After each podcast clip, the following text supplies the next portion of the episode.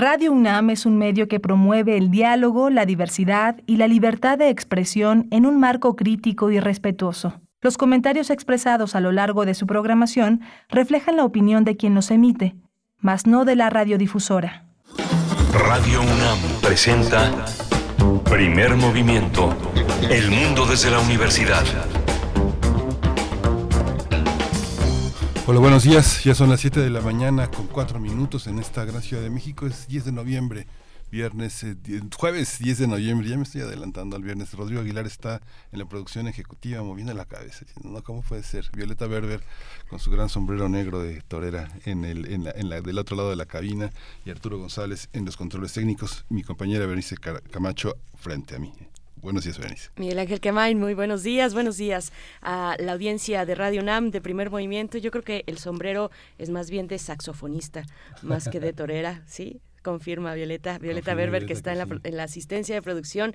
Antonio Quijano también esta mañana, nuestro jefe de noticias, aquí presente en cabina. está Arturo González, que ya mencionabas en los controles técnicos, Tamara Quirós en redes sociales en esta mañana de jueves, de jueves 10 de noviembre, en la que tendremos contenidos distintos para ustedes a través de estas frecuencias universitarias, el 96.1 en la FM y también a través del 860 de amplitud modulada. Vamos a iniciar con una recomendación cultural Atención para la alcaldía de Xochimilco, el Festival de Cine de Barrio llega, llega hacia este mediados, bueno, de 19 al 26 de noviembre tendrá lugar el Festival de Cine de Barrio y estaremos conversando con Natalia Escobar, coordinadora de comunicación de este festival, para tener todos los detalles y que se puedan acercar, acercar ustedes a este, que por sus siglas es el FESIVA 2022. Vamos a tener también la presencia eh, del Observatorio Astronómico. Hoy está Gloria Delgado Inglada eh, con una pregunta. ¿Cómo, ¿Cómo afecta el cambio climático al estudio de la astronomía? Ese va a ser el tema que desarrollará este jueves Gloria Delgado Inglada, astrónoma, investigadora eh, científica de la UNAM. También tendremos, también tendremos en, nuestra nota del día una invitación al curso que imparte Teo Hernández, ingeniero dedicado a soportes sonoros, investigador de música de concierto, colaborador en primer movimiento, igualmente Bruno Bartra, etnomusicólogo, sociólogo, periodista, DJ, impartirán el curso Chopin y los nacionalismos de Europa del Este a partir del 17 de noviembre, es decir, en siete días empieza, inicia este curso y nos darán los detalles en nuestra nota del día. Vamos a tener también los avances del desarrollo de la COP27 con el doctor eh, Adrián Fernández. Él es doctor en Ciencias Ambientales por el Colegio Imperial de Ciencia y Tecnología en Londres. Es director ejecutivo de la Fundación Iniciativa Climática de México y expresidente del Instituto Nacional de Ecología. Y tendremos poesía, poesía necesaria esta mañana que les voy a compartir al inicio de la tercera hora. Vamos a tener, hoy es jueves de Mundos Posibles, va a estar el doctor Alberto Betancourt con nosotros. Eh, ¿Podrá el águila garuda reunificar al mundo? Es la pregunta que se hace en el marco de la cumbre del G20 en Bali. El doctor Alberto Betancourt es doctor en Historia, profesor de la Facultad de Filosofía y Letras de la UNAM y coordinador del Observatorio del G20 allí en esa facultad.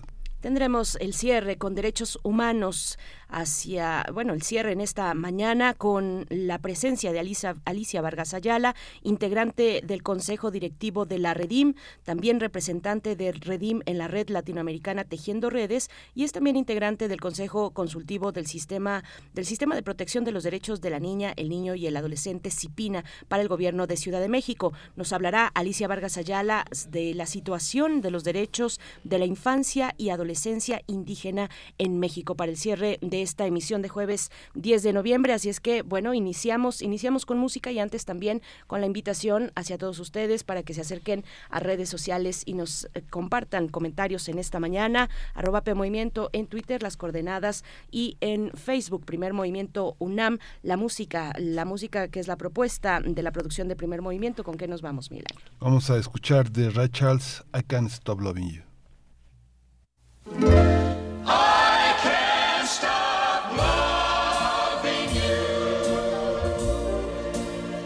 Made up my mind to live in memories of the lonesome time.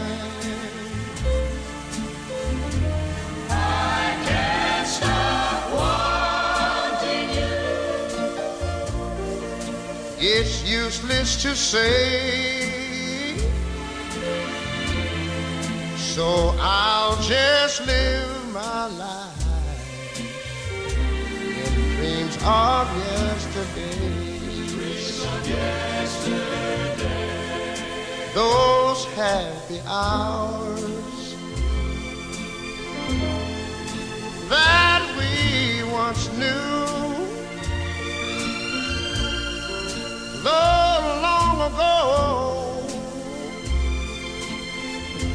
it still make me blue. They say that time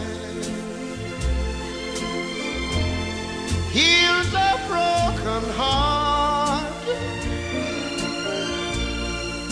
but time has stood still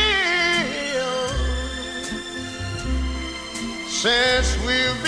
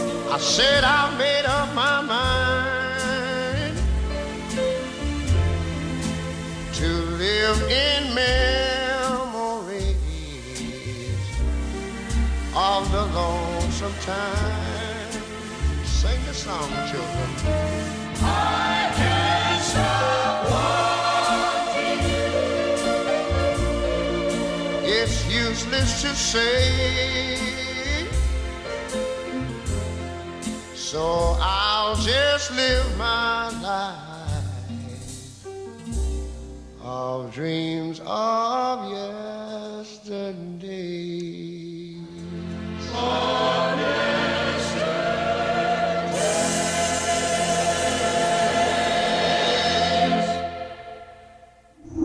Primer movimiento. Hacemos comunidad con tus postales sonoras. Envíalas a primermovimientounam.gmail.com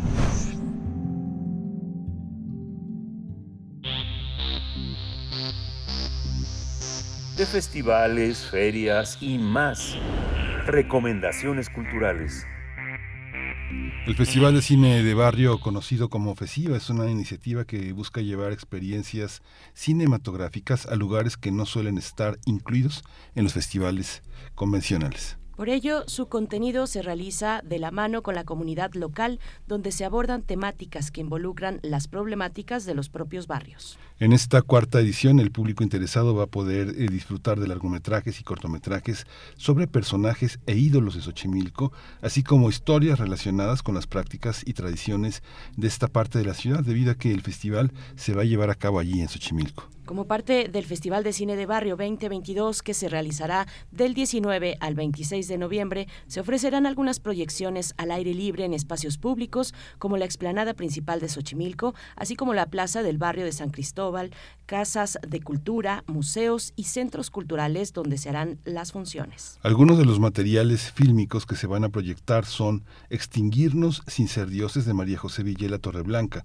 también La oscuridad de la belleza de Óscar Omar Álvarez Calderón de la Barca o El lugar que aún respira de Carlos Aguillón. El festival incluye conversaciones, talleres, presentaciones de libros. Recordemos que su primera edición se celebró en 2019 en Nesa y posteriormente tuvo dos ediciones más, una en Iztapalapa y otra en Tláhuac. Ahora en 2022 tendrá su cuarta edición en Xochimilco. Vamos a conversar sobre esta cuarta edición del FESIVA. Este día está con nosotros Natalia Escobar, ella es la coordinadora de comunicación del FESIVA. Le doy la bienvenida, Natalia, buenos días, bienvenida. Hola, ¿qué tal? Muy buenos días. Muchísimas gracias por la invitación. Muchas gracias, Natalia Escobar, bienvenida. Pues cuéntanos, ¿qué es el FESIVA? ¿Cómo surge esta iniciativa, este festival para el cine en el barrio? Bueno, pues como bien señalan, esta iniciativa surge en el 2019 en Nezahualcóyotl y pues surge más que nada de la necesidad de las comunidades pues fílmicas de Nezahualcóyotl de verse representadas a sí mismas que justamente en un festival, ¿no?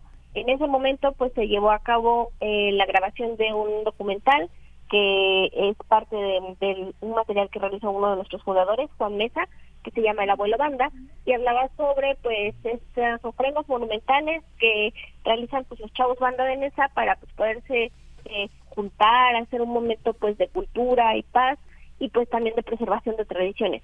Es un documental justamente de, de estas tradiciones y pues se decide proyectar justamente entre las comunidades pues eh, enfocadas en el promover el cine en Nezahualcóyotl y dicen pues ¿por qué no hacer un festival de cine? Un festival que sea justo pues pues del barrio y es así como pues eh, como una petición de las mismas comunidades de Nezahualcóyotl pues surge el festival, ¿no? Primero pues fue una muestra muy chiquita, fueron en realidad como tres días, en marzo del 2019, en mayo, perdón, del 2019, y pues después en el 2020 pues se tenía la intención de, llevar justamente el festival ya de manera más grande a Iztapalapa, pues no obstante la pandemia nos cambió los planes y hicimos un festival pues eh, mm, más en la parte online debido a justamente la pandemia. Ya en el 2020 pues llegamos a Nezahualcóyotl, digo, a perdón, Tláhuac de manera presencial y ahora pues vamos a estar del 19 al 26 de noviembre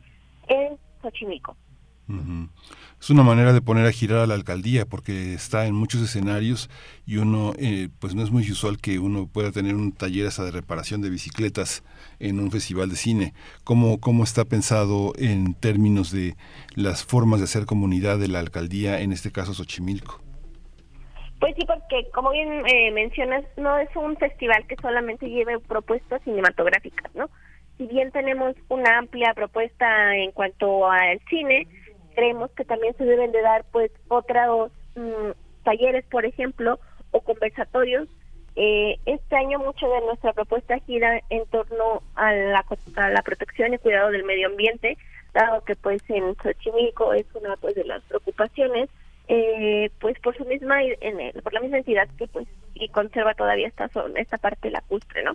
En ese sentido, pues este año vamos a tener una alianza, por ejemplo, con el British Council México y vamos a realizar programas enfocado, un programa enfocado, perdón, en la parte de movilidad y cuidado y protección del medio ambiente. Vamos a tener el primer foro de cambio climático y cine comunitario y también en alianza con la Fundación eh, Henry Boll, que es el tercer año que justamente es parte del festival, vamos a tener justo eh, un programa enfocado en alternativas de movilidad, ¿no? Sabemos que es una de las eh, problemáticas a lo mejor en esta zona de repente la movilidad, pero han encontrado por esos habitantes alternativas. Uno de ellos es el uso de la bicicleta. En este sentido, el día eh, 21 de noviembre vamos a tener un programa más enfocado tanto en la proyección de documentales, eh, largometrajes y cortometrajes de alternativas de movilidad y en un espacio que se llama la Casa Ciclista de Xochimilco, que se ubica en San Gregorio, vamos a tener talleres de mecánica básica para bicicletas, eh, una rodada, bueno, la rodada va a ser un día antes, el día 20, eh, que va a ser por toda la zona de humedales de Xochimilco, y la idea es justamente pues tanto promover el cine con una temática de alternativas de movilidad, pero también talleres y conversatorios. Vamos a tener un conversatorio especial de alternativas de movilidad que habla sobre pues cómo los chivicos se mueven también en canoa, en kayak, en bicicleta, estas otras formas de moverse que pues va más allá del transporte público y pues del coche. Entonces, pues eh, en ese sentido creemos en un programa integral que ofrece tanto talleres, conversatorios y películas enfocadas en la temática, en este caso, por ejemplo, pues de alternativas de movilidad o también de la parte de cuidado, medio, cuidado al medio ambiente. Qué interesante, Natalia. Oye, te pregunto, ¿cómo, cómo es la dinámica, cómo es la convivencia, eh, la interacción de ustedes, del equipo de FESIVA, cuando llegan a, algún, a, una de estas comunidades, que son comunidades, algunas de ellas, el caso de Xochimilco, por ejemplo, que son celosas de las actividades que se realizan en sus localidades? ¿Cómo se da esta interacción? ¿Cómo se da, eh, pues, eh, la parte previa, digamos, a la realización de las actividades que están proponiendo? Pues es una, me imagino que, que es un llegar llegar, eh, con la intención también de aprender y de poder escuchar y aprender a escuchar lo que las comunidades pueden llegar a decir. Eh, ¿cómo, lo, ¿Cómo lo ves, Natalia? Claro, pues en ese sentido es un trabajo previo de muchos meses en donde justamente pues estamos muy receptivos primero pues a aprender, ¿no? Y a conocer justamente de la comunidad. Muy importante entender pues justamente estos eh, lazos que hacen que pues la comunidad sea posible de una manera pues justamente pues respetando pues sus tradiciones, preservándolas y lo que hacemos es que eh, meses previos tenemos como este enlace con la comunidad. En este año se hicieron previamente eh, proyecciones para pues poder identificar en dónde pues había mayor eh, interés o presencia para justamente ciertas temáticas eh, comunitarias. hicimos un programa que se llama eh, del barrio, eh, Tirando Barrio, perdón, donde justamente eh, proyectamos películas que ya han sido como parte justamente de eh, otros eh, o festivales o circuitos de exhibición. Por ejemplo, nos fue muy bien, fue una colección muy bonita que se llama la película Pocho, que proyectamos en el Museo Arqueológico de Xochimilco. Fue una proyección al aire libre y pues esta película habla sobre pues una comunidad eh, chotal en Veracruz y justamente eh, fue muy la recepción por parte de la comunidad fue muy buena, ¿no? Lo que tenemos también es una área de enlace comunitario y pues vamos visitando pues casas de cultura, comunidades culturales igual justamente de Xochimilco. Aquello como muy interesante para podernos eh, vincular de manera más estrecha con la comunidad local es que los hacemos parte de la programación de la categoría de competencia es decir, está integrada tanto como por una pues, cada uno de los equipos que programan estas películas y que más bien las eligen para estar dentro de la competencia es ya sea una persona que es un agente cultural en Xochimilco o alguien que pues estaba involucrado en la parte del cine en Xochimilco y alguien del, del festival, ¿no? Entonces de esta manera pues generamos lazos, ¿no? Y pues se logra entonces proyectar tanto cosas que le están interesando a la gente de Xochimilco como pues eh, pues un cuarto del granito que pone pues el equipo del Festival de Cine de Barrio. En todo momento pues nuestra intención es crear eh, vínculos con la comunidad para que pues además de que vayan a visitar el festival la comunidad local pues se sientan representados con lo que les ofrecemos tanto en la oferta de talleres como en las con los conversatorios y como también en, en la oferta cinematográfica. Es muy, muy, muy interesante los procesos que ha vivido Xochimilco. Primero el terremoto, ¿no? que fue muy, muy doloroso y que mucha gente hizo testimonios. Luego el tema de la pandemia, que también eh, tuvo una, una afectación muy sensible por el tema de todas las, todos los que tienen hortalizas, legumbres y todos los que están en el mercado de plantas.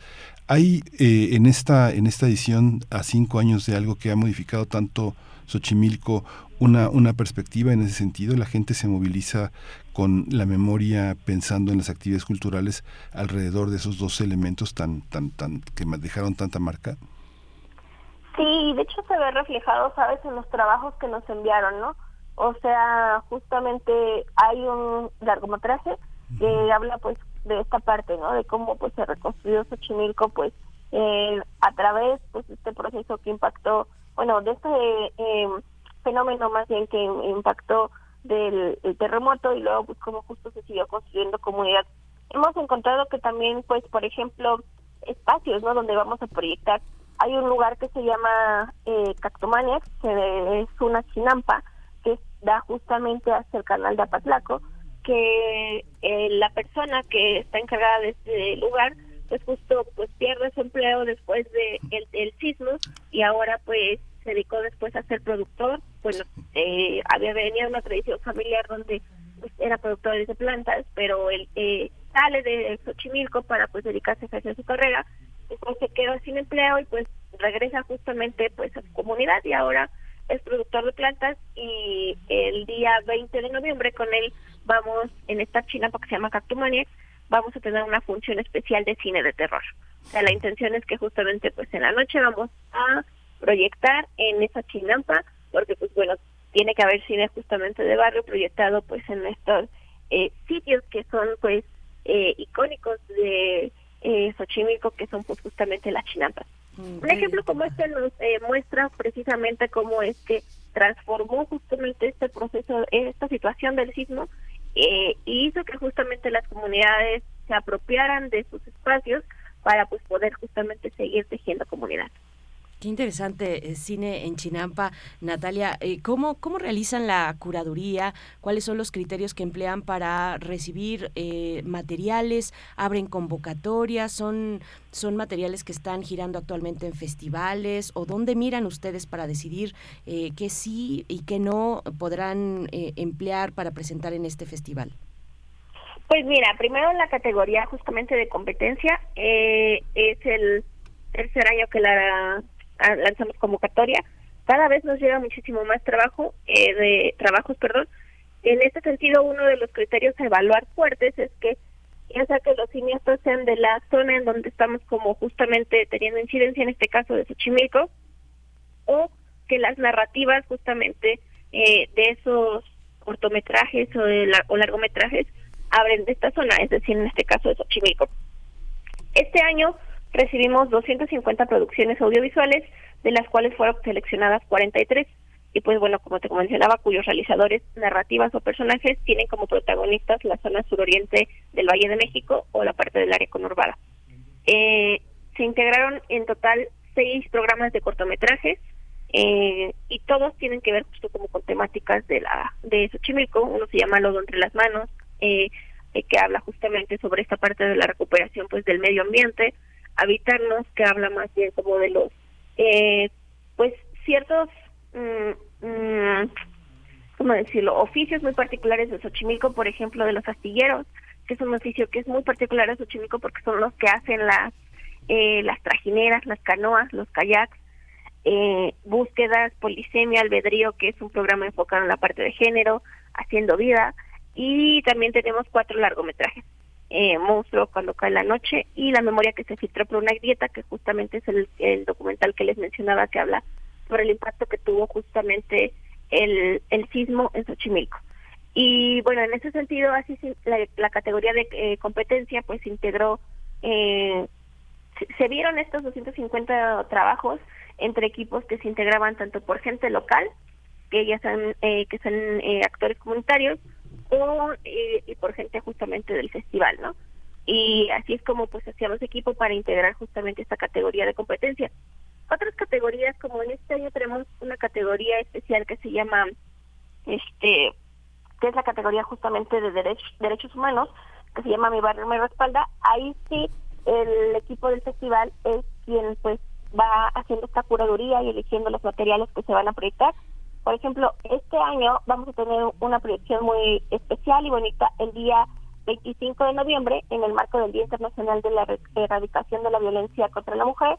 Eh, primero vamos a tener una rodada que va a salir de Reforma, del Antimonumenta hasta Xochimilco y de Santiago Zapotitlán a Xochimilco con la intención de llegar a ver el estreno en la Ciudad de México del documental Ahora que estamos juntas, que ya tuvo su eh, estreno en Morelia pero en la Ciudad de México lugar, el primer lugar donde se va a proyectar es en el Festival de Cine de Barrio y este documental habla sobre justo el acoso callejero, ¿no? Y la idea es que ese día se proyecte en, el, en la explanada principal del centro eh, de Xochimilco y a, a su vez también ese día dentro de las actividades extras que vamos a tener es un taller de defensa personal que vamos a impartir en alianza con la organización Voces Humanizando la Justicia. Entonces, si te das cuenta, pues hacemos una serie como justamente pues, de programación que no solo sea pues el poner la película, sino también otras cosas que tengan eh, incidencia, en este caso un taller de defensa personal, pues para poder dar justamente pues, herramientas a las comunidades locales, en este caso de las mujeres de Xochimilco. Y así es poco como vamos eligiendo pues las películas que se van a proyectar en el Festival de Cine de Barrio. Para prácticamente participan, yo veo en los créditos que hay pues pues cerca de 50 personas, cerca de instituciones, personas involucradas. Cuéntanos cómo, cómo lo hacen, de dónde sale el dinero, cómo los apoya la alcaldía. Hay mucha gente que nada más pone su logo y este y pues te, te, te, echa una bendición y ya, pero no participa, aunque su logo es importante, como el de las alcaldías, como el de las secretarías de cultura, como el cine, etcétera. ¿Cómo, cómo está? ¿Quiénes hacen el festival en términos de la sociedad? Pues mira, es un festival eh, que es independiente, si bien recibimos de repente, por ejemplo, apoyos en esta vez de Incine a través de Focine eh, o de algunas eh, instituciones privadas como el British Council para la parte de hacer las actividades de medio ambiente o Fundación Henry Bosch para poder hacer la parte de la, eh, las actividades enfocadas en movilidad. Si bien aparecen muchos logos, muchas veces estos apoyos no tienen en especie, ¿no? O sea, no sé, en la parte de la alcaldía, y pues que nos faciliten pues las plasillas, la lona, algunos impresos, o sea, no es como que te den así pues el, dinero, pero te lo facilitan justamente en especie para poder realizar justamente los eventos. O, por ejemplo, con las eh, organizaciones que están más enfocadas en este programa de derechos humanos, pues el apoyo también es en especie, ¿no?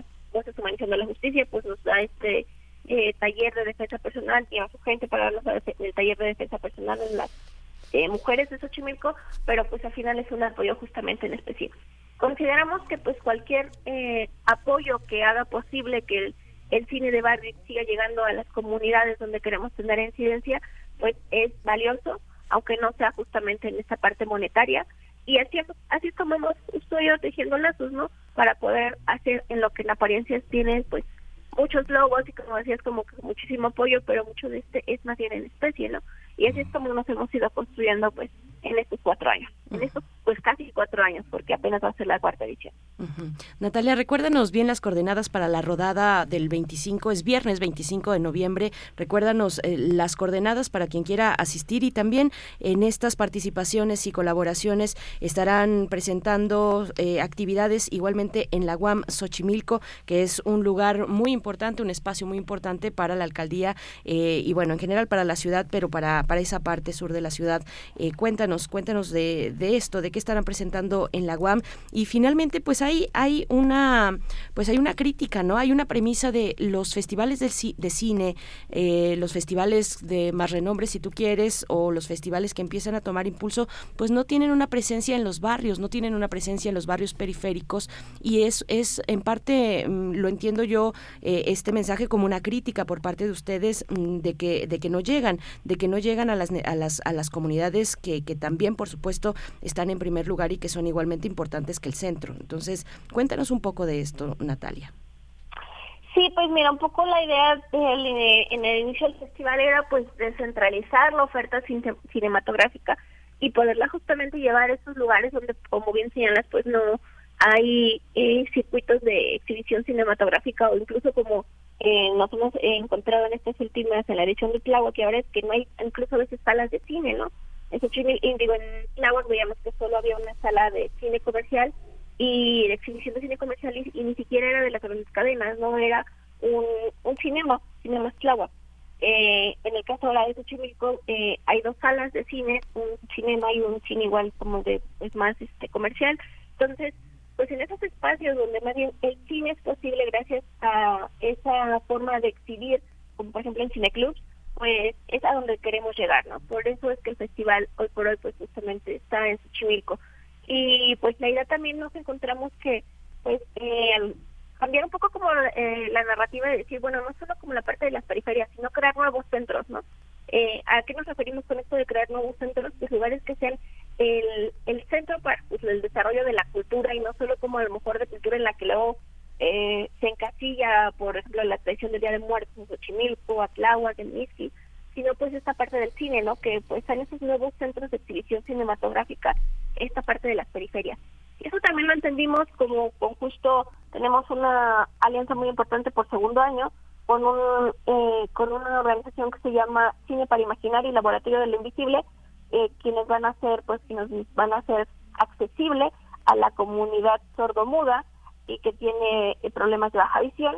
Eh, la, la película con la que vamos a arrancar, que se llama El Sembrador, y esto se va a proyectar en la plaza de San Cristóbal, que está ahí una placita muy bonita por el centro de Xochimilco, y esta película va a tener audiodescripción y, y lenguaje de señas eh, para que justamente la comunidad que pues no disfruta a lo mejor el cine porque luego no los incluimos, pues sea incluida y pues puedan disfrutar justamente esta película el día de la inauguración del festival, ¿no? Y pues retomando esta parte que decías de la rodada, pues la rodada del 25 va a salir de la del antimonumenta, eh, va a ser una de las paradas hacia Xochimilco y la otra de la glorieta de, digo, de la glorieta de Zapotitlán hacia Xochimilco. Entonces, eh, específicamente los, eh, los horarios los estaremos justamente poniendo a través de redes sociales, que nos pueden encontrar como Festiva Cine en todas las plataformas.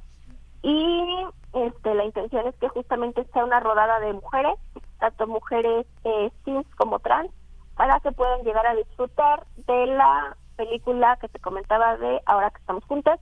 Y también tendremos otra rodada, es un evento muy especial para aquellos que les gusta como pues disfrutar de la zona lacustre, el domingo 20 de noviembre, a partir de las 10 de la mañana, eh, vamos a tener una rodada por toda la zona de Chinampas y montaña de Xochimilco.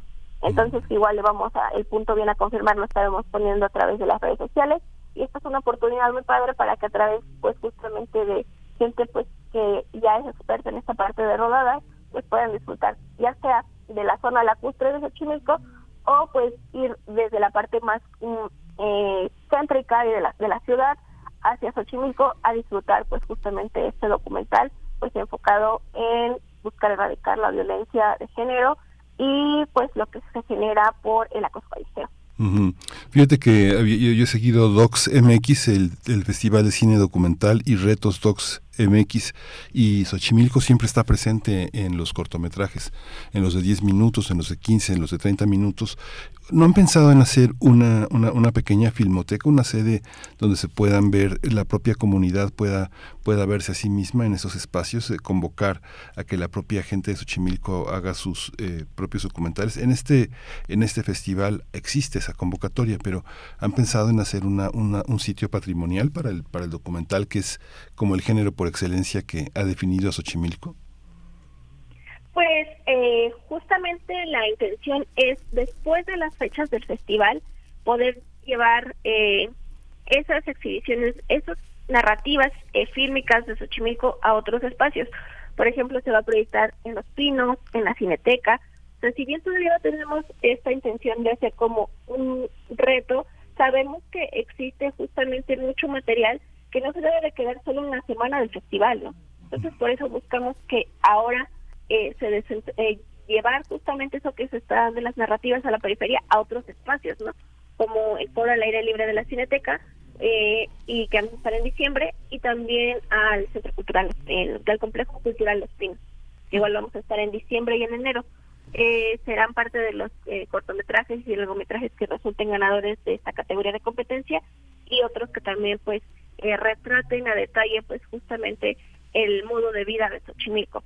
Y pues también nos hemos encontrado, por ejemplo, que eh, independientemente de que lo mm, sea la propuesta o no justamente de un festival, ya lo están haciendo las comunidades eh, culturales y fílmicas de, de, Xochimilco. Por ejemplo, hay un proyecto muy interesante que se llama La Bandurria Marcha, que en este en esta categoría de competencia nos mandaron cuatro por cuatro cortometrajes que hablan justamente pues de Xochimilco, que son hechos por habitantes de Xochimilco y que ellos tienen justo su propio como pues por así decirlo filmoteca, archivo fílmico y que ahora que fue el festival pues fue una nueva como oportunidad para darle vida eh, otra vez a esos materiales que tenían ellos eh, pues preservados y que han eh, grabado pues en distintos eh, años, ¿no?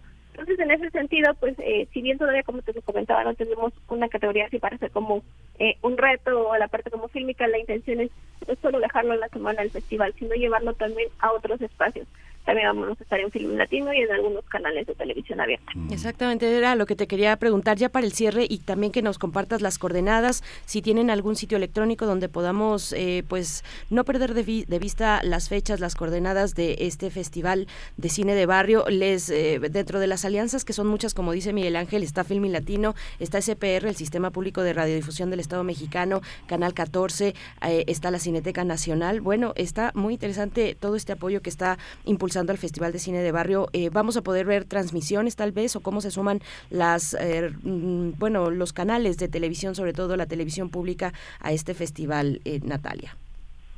Sí, bien, pues mira, tenemos justamente de aliados al Capital 21 y a Canal 14.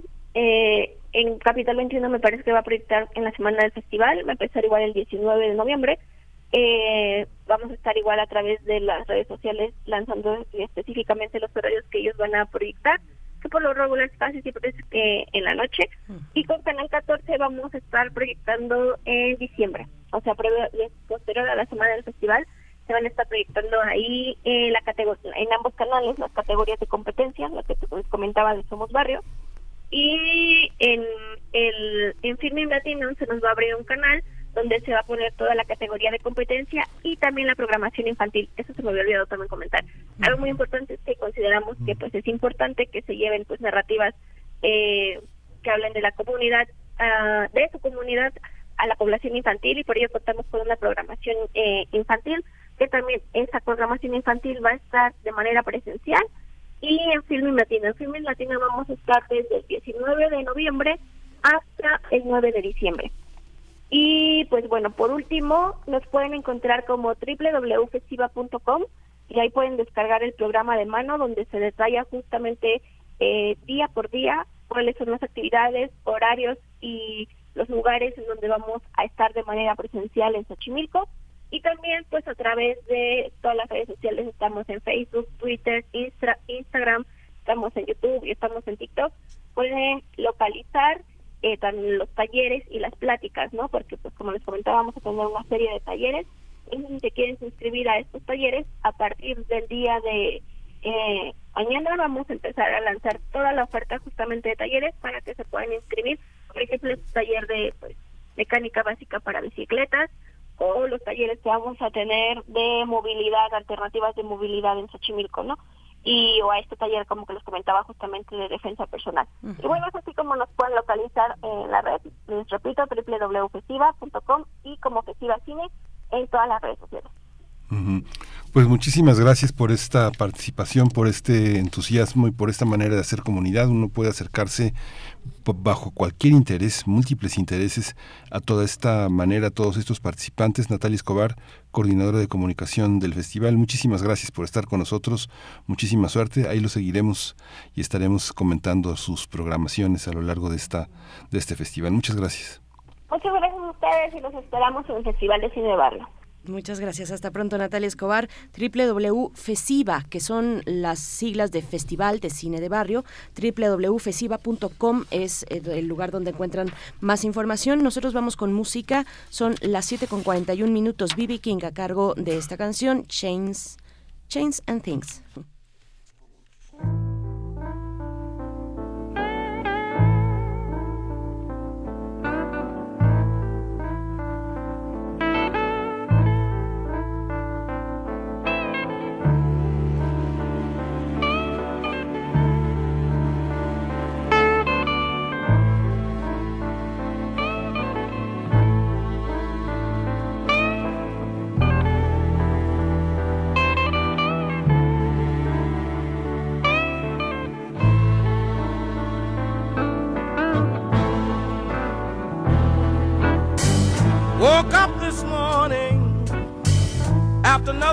Those crazy dreams. Oh, nothing is going right this morning.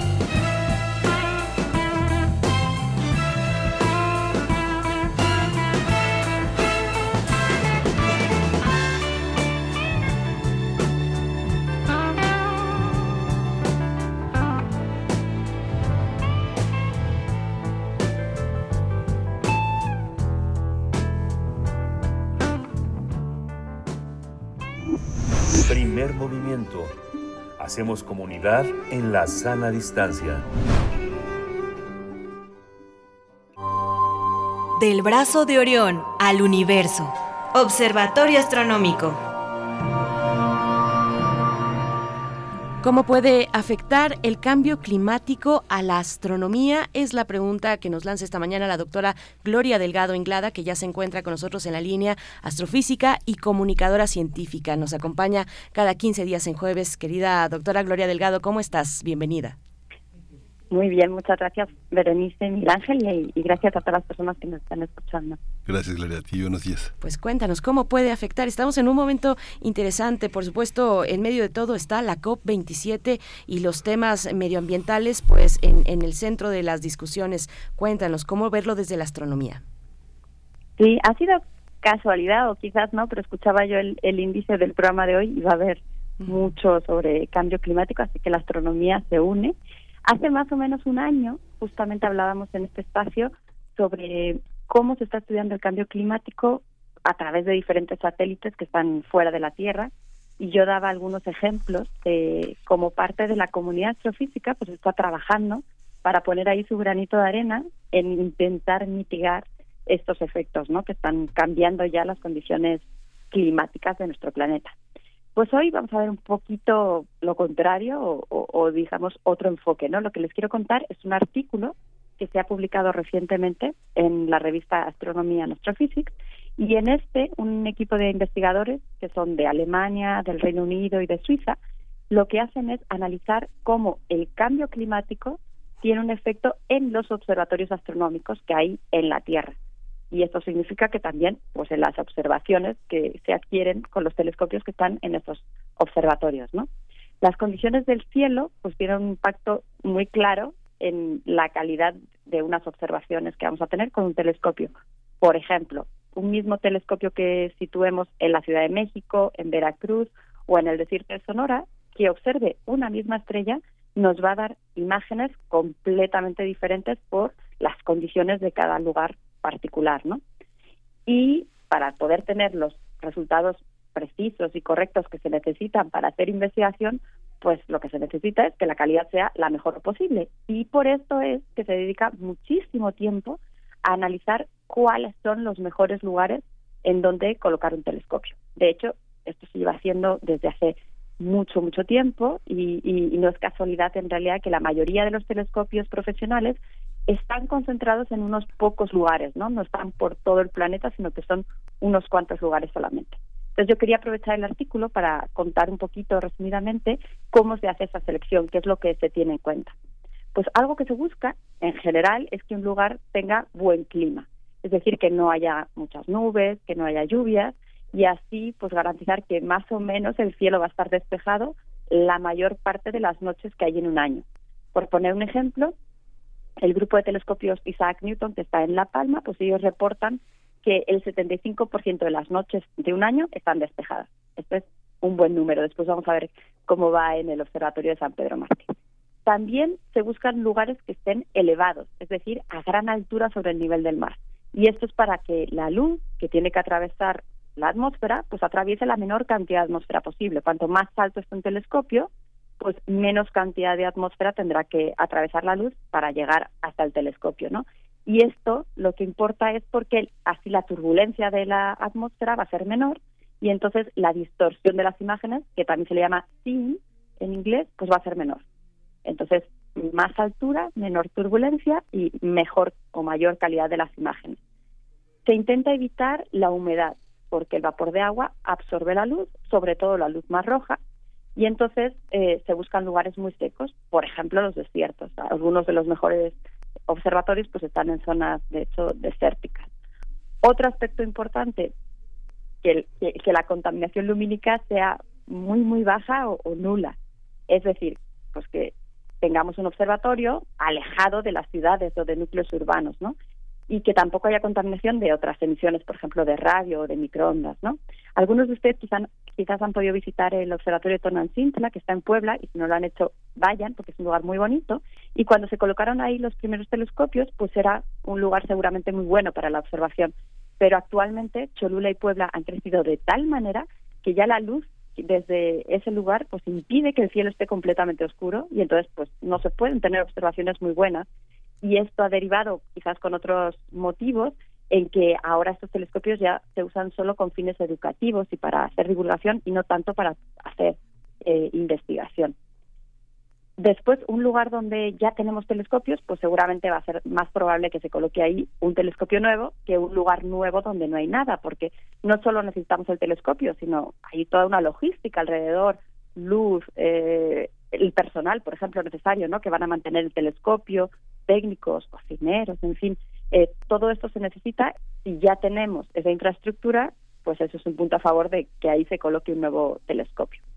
Y por último, algo que siempre hay que considerar son aspectos políticos y sociales que quizás pudieran entorpecer o incluso detener las observaciones. Y algunos recordarán este ejemplo reciente del telescopio que se quería colocar en Hawái, pero que los nativos de la isla pues no quisieron eh, que se pusiera allí y al final estuvo eh, dudándose de dónde se iba a poner, ¿no? Entonces, estos aspectos pues también hay que considerarlos. Entonces, hay que hacer estudios que llevan un montón de tiempo y de hecho tardan eh, incluso décadas. Por poner un par de ejemplos, el telescopio extremadamente grande, que es el, o el ELT, necesitó de 20 años para que se pudiera tomar la decisión de dónde. Y el telescopio de 30 metros, TMT, fueron casi 30, 27 años, ¿no? Como además el tiempo de vida que tiene un telescopio es de unos 30 años, en lo que ya queda, digamos, obsoleto, pues entonces en este artículo lo que se dice es que un lugar de observación debe mantenerse como el mejor lugar para tener ese telescopio por lo menos durante 50 años. Y esto pues hay que tenerlo en cuenta y pensar siempre pues a futuro, ¿no? El detalle es que cuando se hacen este tipo de estudios, pues los datos que se utilizan son datos más o menos recientes, de un cierto periodo de tiempo, pero pues no son muchísimos años. Y sin embargo, sabemos que hay cambios, ahora volviendo a lo del cambio climático, que se están produciendo ahora por la actividad humana y que suceden en, en escalas de tiempo muy grandes, ¿no? También hacia el futuro. Y estos pues no se han tenido en cuenta en general, ¿no? Y, eh, como decía, los cambios a futuros que van a hacer en las próximas décadas. ¿no? Eh, hay, que, hay que hacer algo al respecto. Entonces, este trabajo lo que hace es considerar cuáles de los parámetros que mencioné anteriormente se pueden ver directamente afectados por el cambio climático y en realidad pues son todos, ¿no? No mencioné la temperatura, pero sí es uno de los que se tiene en cuenta y de hecho este sí sabemos, ¿no? Cuando hablamos de cambio climático casi lo primero que nos dicen es que en, en, en, ha cambiado, ha subido un grado, ¿no? En comparación con su valor en el siglo pasado antes de la industrialización, ¿no? Esto en, una década casi. Entonces, con estos modelos se analiza la temperatura, la humedad del aire, el vapor de agua en la atmósfera, la cobertura de nubes y el SIN, que es esto que dije antes de la distorsión. Y ellos estudian ocho sitios. Mauna Kea en Estados Unidos, San Pedro Mártir en México, porque recuerdo que en realidad es uno de, los que está calificado como de los mejores lugares del mundo para observar, Cerro Paranal, La Silla y Cerro Tololo, que están en Chile, La Palma en España, Siding Spring en Australia y Sutherland en Sudáfrica. El más alto de todos ellos, el que está a mayor altitud, es Mauna Kea, 4.200 metros sobre el nivel del mar. El que está más bajo es el de Australia, a unos 1.200 metros. Y San Pedro Mártir, por comparación, o para, los que no sepan, está a 2.800 metros. Es de los que está como eh, intermedio ¿no? en, en altitud. Y también bueno, pues por comparar, en Mauna Kea hay 13 telescopios de más de un metro, mientras que en San Pedro Mártir pues solo tenemos dos. Y en San Pedro Mártir eh, el 63% de las noches en un año están despejadas. En los telescopios que tienen o en los observatorios con más noches despejadas, este valor de 63% eh, se eleva hasta casi un 80%, ¿no? Pero bueno, algo bueno en nuestro observatorio mexicano es que tiene una baja humedad y un buen fin, es decir, la atmósfera no distorsiona demasiado las imágenes. Entonces, bueno, en el artículo vienen muchísimas tablas y figuras que si a alguien le interesa en particular, pues puede ir a ver todo el detalle, pero al final lo que nos dicen es que los modelos que usan de cambio climático indican que estos observatorios, que son pues los principales, van a sufrir un aumento de las temperaturas y del contenido de agua de aquí al año 2050. Y esto va a ser tan significativo que se van a perder noches de observación porque no se va a poder observar, no se tienen las condiciones necesarias para poder observar bien. Y las observaciones que se hagan también van a tener una calidad peor. Eh, el cambio en las condiciones climáticas lo que va a hacer es que hay un mayor riesgo de condensación, también mm, un mayor riesgo de, turbulencia dentro de la cúpula de un telescopio. ¿no? Entonces, eh, es muy difícil poder adaptar los telescopios o los observatorios a cambios van a ocurrir en el futuro, a lo mejor dentro de 50 años, y que en realidad no conocemos bien, porque todo depende de lo que hagamos o no hagamos, ¿no? Pero lo que nos dicen aquí es que hay que considerarlos, ya no solo hay que pensar eh, qué tiene ahora un sitio para calificarlo como bueno o malo para tener un telescopio, sino cómo será dentro de 50 o 60 años. Y mencionar ya nada más que en el estudio se menciona que ese tipo de análisis, porque son unos modelos eh, climáticos globales, así los llaman, no se habían podido calcular hasta el momento y ha sido gracias a un proyecto europeo de investigación. Entonces aquí, bueno, decir que, siempre que se invierte dinero en ciencia básica, tarda más o tarda menos, pero al final va a dar frutos, ¿no? Así que, bueno, pues vemos como el impacto del cambio climático tiene, eh, pues eso, un, impacto en realidad en diferentes áreas de nuestras vidas, ¿no? Desde el día a día hasta, por ejemplo, la ciencia que vamos a poder hacer dentro de 50 o 60 años. Y dando un poco de, de, giro a lo que estoy contando, quería hacer una actualización, ya saben que me gusta mantenerlos al día. El sábado inicia de nuevo la cuenta atrás para el lanzamiento de la misión Artemisa, de la que ya hemos hablado aquí y que pues no se ha podido lanzar todavía. Si todo sale bien, crucemos los dedos, el lunes a las 11.07 en horario del Centro de México debería de ser lanzado el cohete SLS con la nave Orión a bordo, todavía sin tripulación. Entonces, bueno, pues vamos a ver qué pasa, si ahora sí puede despegar o no. Pues nos has dado de todo esta mañana, doctora Gloria Delgado Inglada. Está ahí entonces esa oportunidad, tal vez eh, la posibilidad del lanzamiento de la misión Artemisa el, lunes 11.07 de la mañana hora del centro de México. Vamos a estar atentos y bueno, ¿qué, ¿cuántos elementos nos das? No es que sea así tan fácil eh, y tan inmediato levantar un observatorio en otro lugar, prever cuáles son los lugares que tendrán eh, ahora condiciones mejora, mejores condiciones, óptimas condiciones para, para tener un observatorio. Pues es complicada la situación. Gracias por darnos este repaso y compartirnos los contenidos de, de este pues de este de este estudio en la revista que ya nos ha citado querida doctora Gloria Delgado. Muchas gracias. Muchas gracias a ustedes. Un abrazo. Revista Astronomy and Astrophysics. Es el lugar eh, donde ha reseñado, del, donde se ha publicado este, eh, pues, eh, este, este informe, esta, pues, esta, esta serie de cuestiones sobre los observatorios astronómicos, cuáles son las, pues, digamos, los, los elementos, las condiciones óptimas necesarias para que tenga un buen desempeño un observatorio astronómico en el mundo. Miguel Ángel, pues con esto estamos cerrando la hora, ya son las 7.58 minutos. Sí, ya son las 7.58 minutos y ya nos vamos a la siguiente hora. Muy interesante quien, quien tenga la oportunidad de ir a Tonantzintla, todavía es un lugar, que estaba pensando en las rutas eh, turísticas de los astrónomos, es muy interesante. Antonio Quijano aquí en el programa, este es un escalador, es un alpinista y las rutas de los picos, de los puntos, de las escaladas son otra manera de conocer el mundo, ¿no? Así como los astrónomos tienen sus observatorios, sus lugares de visión, los lugares menos lumínicos para observar el cielo, es muy interesante esa ruta que nos hace Gloria Delgado. Maneras de conocer el mundo, ¿no? Fascinantes. Fascinantes. Oscar Isidro Bruno en redes sociales dice tantos elementos a considerar que no me imaginaba. Súper interesante como siempre. Bueno, pues hay varios comentarios en redes sociales sobre el Festival de Cine de Barrio en Xochimilco. Los vamos a compartir con ustedes hacia el regreso de la, en la siguiente hora, después del corte. Vámonos con esto. 7 con 59 minutos. Volvemos, volvemos en unos minutos. Síguenos en redes sociales. Encuéntranos en Facebook como Primer Movimiento y en Twitter como arroba PMovimiento. Hagamos comunidad.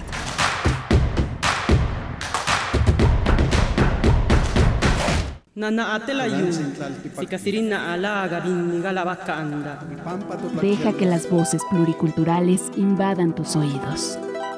Calme Cali. Séptima temporada. Todos los jueves a las 10 horas por el 96.1 de FM. Retransmisión domingos 15.30 horas. Calme Cali. Una coproducción del Programa Universitario de Estudios de la Diversidad Cultural e Interculturalidad de la UNAM y Radio UNAM. Experiencia sonora. La ciencia que somos. La ciencia que somos. Iberoamérica al aire. Descubre la ciencia que está presente en tu día a día a través de cápsulas, reportajes, entrevistas y reportes en vivo. Viernes de 10 a 11 horas por el 96.1 FM. La ciencia que somos. Iberoamérica al aire. Una coproducción de Radio UNAM y las direcciones de divulgación de la ciencia y de las humanidades. México tiene opción. La bancada naranja es la opción que escucha, que construye y que no divide. Una opción que trabaja por un mejor futuro y que enfrenta las malas decisiones que afectan al país. Una opción que lucha para que todos los derechos sean para todas las personas. Una opción que pone a las personas al centro y sus causas al frente. Aunque a algunos les conviene decirte que no, México tiene opción. El futuro es naranja. Movimiento Ciudadano. Música que sensibiliza la vida. Asómate a su mundo. Panorama del Jazz con Roberto Aimes. Lunes a viernes a las 19 horas por el 96.1 de FM. Radio UNAM. Experiencia sonora.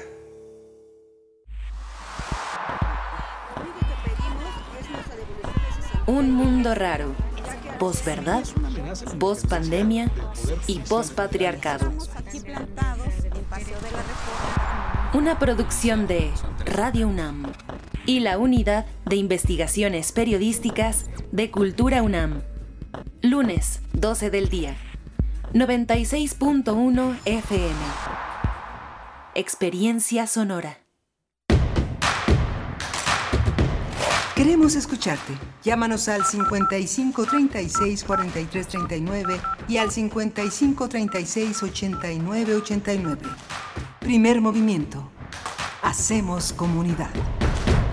Muy buenos días, estamos de vuelta. En primer movimiento son las 8 con 2 minutos de la mañana de este día jueves, jueves 10 de noviembre de 2022 y estamos en vivo por las frecuencias universitarias de Radio UNAM en 96.1 de la FM, el 860 de amplitud modulada y en la web en www.radio.unam.mx. Saludos, buenos días también a la radio Nicolaita, qué gusto saludarles en esta mañana, llegar hasta Morelia en el 104.3 de la frecuencia modulada a todos ustedes que están desde temprano también y que han enviado sus comentarios a redes sociales. Muchas gracias por hacer comunidad. Estamos aquí en cabina de Radio UNAM, Rodrigo Aguilar en la producción ejecutiva, Violeta Berber esta mañana en los controles, en, en la asistencia de producción, está en los controles técnicos Arturo González y también, eh, también está Antonio Quijano en nuestro, bueno, aquí, aquí como parte del equipo, del staff, nuestro jefe de noticias, Tamara Quiroz a, a sana distancia en redes sociales y Miguel Ángel Quemain aquí, aquí frente a mí, del otro lado de una mica que nos separa, pero con, con cierta sana distancia, pero presentes los dos en cabina, Miguel Ángel. ¿Cómo estás? Sí, buenos, buenos días, Berenice Camacho. Veníamos de una hora muy interesante y, que me producía muchísima nostalgia porque los, los planetarios eh, son muy, muy interesantes. En la UNAM tenemos el planetario José de Lerrán, uno, de los grandes hombres de la ciencia en, en, en México y este, este planetario forma parte de Universum en la que también es un, un mirador muy interesante. Recordaba aquí con Berenice la, la fundación del planetario eh, Luis Enrique Erro, el planetario de Tonancintla, que fundó en 1942, unos años, una década antes de, su muerte, y uno de los hombres que fundó de, algún modo muchos de los miradores para la ciencia y la tecnología en México, de los fundadores del Poli. El, ¿Quién no ha ido al planetario Luis Enrique Erro allá en la avenida Ruiz Macio, en, en, en, el Politécnico, ahí en el casco de Santo Tomás, es, es verdaderamente extraordinario. Y el de Tacubaya, el Observatorio de Tacubaya, son rutas que que son eh, parte de lo que se formó. En 1929 se incorporó a la, a la UNAM y desde entonces ha sido uno, uno de los grandes miradores, no solo del cielo, sino también de una, de una terrenalidad muy interesante y me daba mucha curiosidad ver cómo los astrónomos tienen sus propias rutas para observar el cielo, sus dificultades y, y, muchos viajes que uno puede hacer con astrónomos, pues son muy anómalos porque generalmente uno cuando viaja con ellos va uno a lugares donde no hay nada, ¿no? más que oscuridad. ¿no? Es muy interesante. ¿Y cuáles son sus rutas? Hay, hay gente que viaja por la comida, hay gente que viaja por las telas, hay gente que viaja por los, por los puntos de, de alpinismo, ¿no? los grandes picos, pero la astronomía uno no se imagina que hay tantos, tantos puntos en la Ciudad de México, ¿no? Sí, qué, qué interesante los astrónomos que van en busca de la oscuridad prácticamente sí. como vampiros. Eh, nos dice, bueno, R. Guillermo nos está compartiendo unas imágenes bellísimas precisamente del Observatorio de San Pedro Mártir. Nos está compartiendo en redes sociales. Qué bellas imágenes. Gracias, R. Guillermo. Eh, y bueno, algunos comentarios sobre el Festival de Cine de Barrio. Nos dice por acá eh, Fugitivo 5, que está escuchándonos desde Chihuahua. Dice, ojalá pudiéramos votar para que nos gobernaran festivales de cine como este. Sí. Cuánta organización y cuántos eventos maravillosos. Quiero copiarles todo aquí en Chihuahua, dice, dice soy mamá Peyote Fugitivo 5 en Twitter. También Refrancito nos dice muy buen día, soy vecino que cambalachea entre Tlalpan y Xochimilco. Entonces me interesa mucho y vamos a consultar la cartelera y por supuesto lo vamos a compartir. Muchas gracias por estas iniciativas. Y bueno, ya eh, incluso R. Guillermo está compartiendo también el enlace del de sitio electrónico que es fesiva.com y ahí van a encontrar los detalles de este festival, Festival de Cine de Barrio que se realizará del 19 al 26 de noviembre en la alcaldía de Xochimilco, pero también tendrá algunas salidas eh, de, exposiciones, de proyecciones en otros espacios como Canal 14, como Canal, eh, Canal 22 también, la Cineteca Nacional, Filmin Latino. Hay una organización muy interesante en torno a este festival que lleva a los barrios una propuesta cinematográfica cinematográfica y también actividades diversas. Pues bueno, estuvo también muy interesante esa conversación con Natalia Escobar. Y por delante, Miguel Ángel, cuando son las 8 con 6 minutos, tenemos, tenemos por supuesto muchos co contenidos. En esta mañana vamos a hablar del el curso que impartirán Bruno Bartra y Teo Hernández. Ustedes les conocen porque son colaboradores aquí en Primer Movimiento y, y bueno, unos conocedores de eh, las cuestiones sonoras, de la música de concierto en el caso de Teo Hernández, Bruno Bartra como etnomusicólogo musicólogo, como sociólogo y periodista, para hablar de este curso que está próximo a iniciar y que ellos imparten, Chopin y los nacionalismos de Europa del Este. Es la propuesta que nos harán esta mañana en unos momentos, Miguel Ángel. Sí, vamos a tener también el seguimiento de la COP27 con el doctor Adrián Fernández. Él ha sido uno de los hombres que le ha dado un seguimiento muy importante a todo el material de, eh, eh, de ecología en, el mundo, eh, por supuesto en México, pero lo que México tiene de compromisos internacionales. Él ha dado un seguimiento aquí en Primer Movimiento, puede consultar muchas de sus intervenciones en nuestro podcast. Adrián Fernández es doctor en Ciencias Ambientales por el Colegio Imperial de Ciencia y Tecnología en Londres, es director ejecutivo de la Fundación Iniciativa Climática de México, un hombre, un verdadero, un verdadero conocedor con puntos de vista y, muy interesantes, pero no solo puntos de vista, propuestas, eh, y muchas imaginaciones también en torno al fenómeno climático y a los compromisos de nuestro país y América Latina en el mundo. Pues ello para nuestra hora que ya inicia, nuestra segunda hora aquí en primer movimiento, vamos con nuestra nota del día. Nota nacional. Mientras en Alemania, Francia y Europa Central se forjaba el canon de la modernidad musical que marcaría el siglo XIX, al este del continente se desarrollaba un panorama distinto. La razón es que aparecieron compositores que abanderaron el romanticismo austríaco y alemán, pero con características locales. Fue así que conocemos el legado de Chopin, al igual que uno de los instrumentos más virtuosos, el piano. Sobre estos temas se hablará en el curso Más allá de la música, que en esta ocasión estará enfocado en Chopin y los nacionalismos de Europa del Este, que, impartirán los especialistas Bruno Bartra y Teo Hernández. En esta sesión eh, hablarán sobre diversos compositores de la región que nutrieron los nacionalismos ucraniano y ruso. Además, de la mano de la música, el público podrá conocer el enramado cultural de Occidente, del Occidente europeo, que hoy en día se encuentra en disputa. Recuerda que la sesión Chopin y los nacionalismos de Europa del Este se va a llevar a cabo todos los jueves de 6 a 8 de la noche, pero todas las sesiones se van a grabar, así que quien no pueda asistir la va a poder ver posteriormente. El costo de las cuatro sesiones es de 800 pesos pues vamos a conversar aquí en Primer Movimiento sobre este curso que hablará sobre diversos compositores del este europeo y nos acompaña en esta mañana Teo Hernández, ingeniero dedicado a soportes sonoros, investigador de música de concierto y colaborador de Primer Movimiento. Teo Hernández, qué gusto estar contigo acá en jueves además. Muy buenos días y bienvenido. Bueno, Aquí estás, Teo Hernández, te estamos escuchando. ¿Cómo estás? Ay, pues mire, como siempre, este, encantado de estar aquí en primer movimiento. Y para platicar de este de este nuevo curso Chopin y los nacionalismos eh, los nacionalismos del este de Europa es algo muy interesante que, de alguna forma quisimos dejar eh, un poco aparte Bruno y yo porque los eh, el nacionalismo que nosotros conocemos tiene inicio con los países de lengua alemana no eh, estamos hablando básicamente de Beethoven y posteriormente eh, Schubert, Schumann y Mendelssohn, ¿no? estos compositores que ayudaron a conformar lo que es nuestra idea de romanticismo y nuestra idea de, nacionalismo. Pero eh, al mismo tiempo y también como reacción a estos a este a este poderosísimo nacionalismo que sería el nacionalismo alemán hay una serie de eh, formas de identificarse, búsquedas de identidad de los diferentes estados-nación que en ese momento están emergiendo.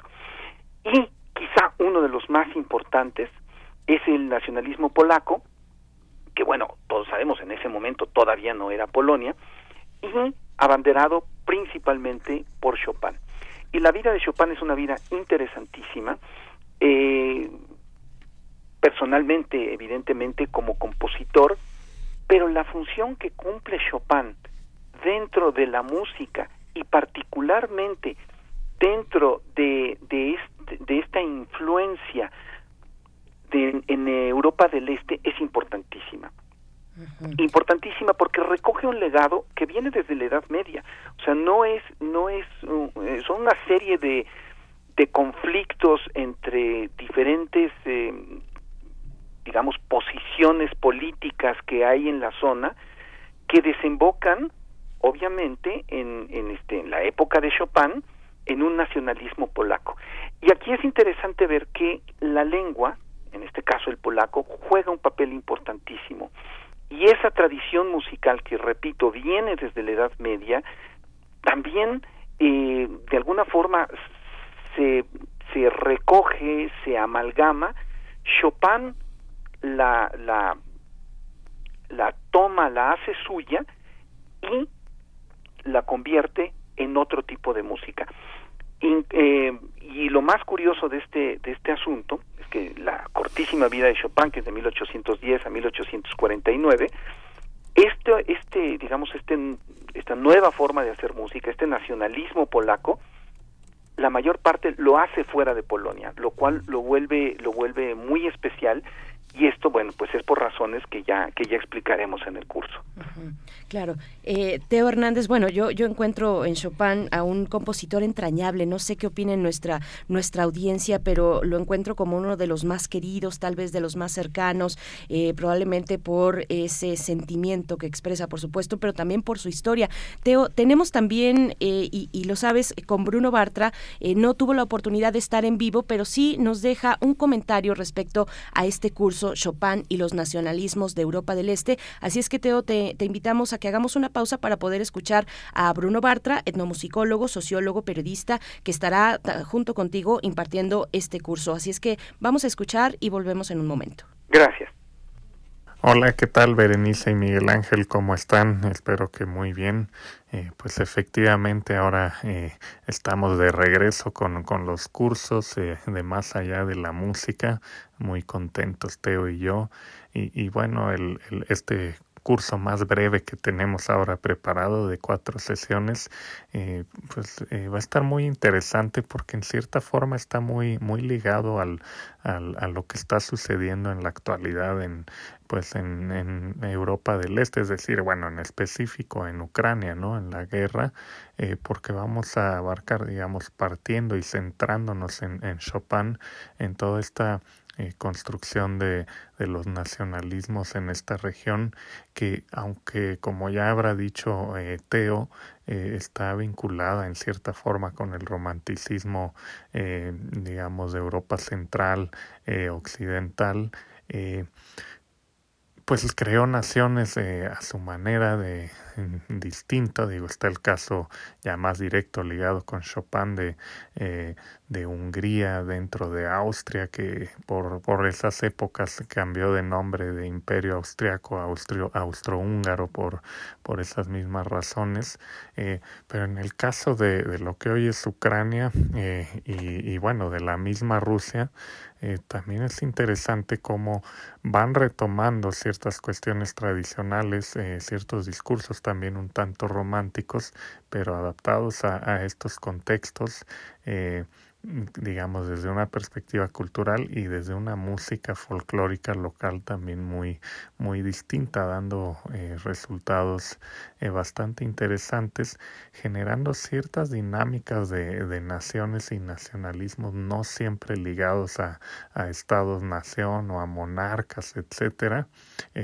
Y buena parte de, de todo ese enramado de nacionalidades, a veces grandes conflictos, eh, lo que hace unos 30 años llevó a la famosa balcanización eh, y bueno, también si partimos de ahí para un siglo antes, eh, en fin, toda esa serie de de identidades muy fuertes que, que no estaban, que no tenían un estado como tal, pues trajo consigo varios conflictos eventualmente y en la actualidad pues eh, parte de ese conflicto entre eh, Rusia y Ucrania eh, tiene mucho que ver con, con lo que sucedió en estos años que a su vez tenía semillas desde pues digamos desde la Edad Media no es decir desde la conquista de Ucrania por parte del Imperio mongol eh, bueno de Kiev en ese momento pues digamos que esa zona ese territorio pasó eh, de, digamos, formar parte del imperio mongol, luego fue eh, parte del otomano, un tiempo del eh, polaco-lituano, después del imperio ruso, luego la Unión Soviética, en fin, este, siglos eh, subyugados, pero en los cuales se fue cocinando esa identidad, ¿no? Y ese es solo un ejemplo, una estampa de lo que sucede en toda esa zona eh, y que es por demás interesante y que además eh, irá acompañado de, de toda esa música de esos grandes compositores, el caso bueno de Chopin que será el centro, pero algunos otros de los que hablaremos que, que tienen que ver mucho con ese con ese progreso, ¿no? Entonces, bueno, estamos muy emocionados porque este curso, aunque eh, desde luego se centra en el siglo XIX, eh, resuena mucho en, la actualidad, ayuda mucho a comprender lo que está sucediendo, ¿no? Y bueno, pues para recordarles es eh, nuestro curso más allá de la música, Chopin y los nacionalismos de Europa del Este, em, y va a ser todos los jueves de 6 a 8 de la tarde, a partir del 17 de noviembre, y a partir de ese momento serán cuatro sesiones. Nos pueden escribir a más allá de la música 2021 arroba gmail.com para más información. En fin, eh, muchas gracias, eh, les envío un abrazo y, y bueno, estamos en contacto. Abrazo. Gracias. Gracias Bruno Bartra, gracias eh, Teo, Teo Hernández. hace unos días uno se queda picado en, en, un programa como este siempre con muchas cosas en la, en la bolsa. Eh, Edith Lali Morales puso en la curaduría musical el piano como su majestad del piano y pensaba ahora que comentas este, este piano, este piano polaco que tocó, e, era un Bechstein el que tocaba, el que tocaba, el que tocaba Chopin y luego pasó al Pleyel, que es, que es muy interesante todas estas historias del piano. No decía que no había piano mejor que, que, esos, que esos pianos que había fundado Pleyel en 1807 y que, y que alcanzó a tocar este Chopin y que consideró el mayor piano. ¿Cómo, cómo entender el piano, el instrumento del piano en Chopin, eh, eh, Teo? Pienso que es así como un mito, ¿no? Yo recuerdo mucho, tú debes tener muy presente en la memoria el perro andaluz de Buñuel, hay un Bechstein a la derecha donde están los burros este, en, la, en, la, escena del sueño y luego hay un Pleyel a la, la, derecha, dos pianos que están, tocando a Chopin en distintas películas, desde El perro andaluz hasta Tristana, hasta este, ay no me acuerdo otra película, ¿cómo se llama? Este, eh, El fantasma de la libertad, ¿no? que está, Chopin y está el piano y están los Bechel y están los Pleyel, ¿no? ¿Cómo, cómo, cómo, cómo es el piano en Chopin? Es que es, es, compleja, interesante tu pregunta y de esta nos podríamos estar mucho tiempo, sí. ¿no? Pero, pero básicamente es, eh, tenemos que entender que a partir de que mm, es la invención del piano y que hay todo un desarrollo en, en el siglo en el siglo XVIII, en la segunda mitad del siglo XVIII, hasta llegar a un instrumento que ya suena como piano, ¿no? O sea, los pianos que utiliza Beethoven hacia 1800, 1810 que es esta esta época ya ya empiezan a sonar este como un, como parecidos a los pianos actuales. Entonces es cuando se forman eh, compañías que son compañías rivales en Alemania, en, en Austria, en Francia, que es, es algo muy interesante, que es justamente el Pleyel, y también en Inglaterra. Entonces empieza una especie de carrera por a ver quién construye el mejor piano y eh, los con, los constructores de pianos, las fábricas empiezan a enviar pianos a los que consideran los más grandes pianistas en esta en esta búsqueda de una publicidad para para para que ellos a su vez bueno eh, fabriquen eh, digo este hagan comerciales sus pianos no y la gente los los compre. Entonces hay un auge en el siglo XIX sobre todo la segunda mitad del siglo XIX de una venta de pianos tre tremenda. Y es esta justamente esta competencia. Curiosamente y aquí como dato como dato interesante los los que después se convirtieran en los pianos más famosos de todos que son los Steinway mm. Hacen prácticamente todos sus sus eh, novedades en Estados Unidos cuando la fábrica se traslada a Nueva York entonces el piano moderno en un principio empieza en Europa, pero se traslada y las fábricas de Estados Unidos son las que las que hacen los los eh, las mejoras que casi tenemos hoy en día, ¿no? Y regresando a la cuestión a la cuestión de Chopin, bueno, pues Chopin era uno de esos virtuosos tremendos a las cuales las compañías le decían, pues pues vente, toca mi piano. Y como Chopin pasa gran parte de su vida en, en Francia, en, en París, bueno, pues ahí hay esta relación con los constructores franceses. Teo, bueno, eh, y además, además de la manufactura, del diseño, de las marcas, pues, de, de los pianos más emblemáticos de la época, pues están las composiciones, que son una identidad en sí misma del, del, instrumento. Eh, podemos pensar en ese, en ese sentido en términos de, de un piano antes y después de Chopin, o cuál es la marca identitaria, la huella eh, que, que imprimió Chopin a la música de piano.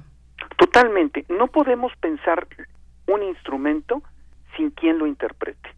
Entonces hay una relación constructor, intérprete, compositor, como nunca, eh, como nunca la, ha habido, ¿no?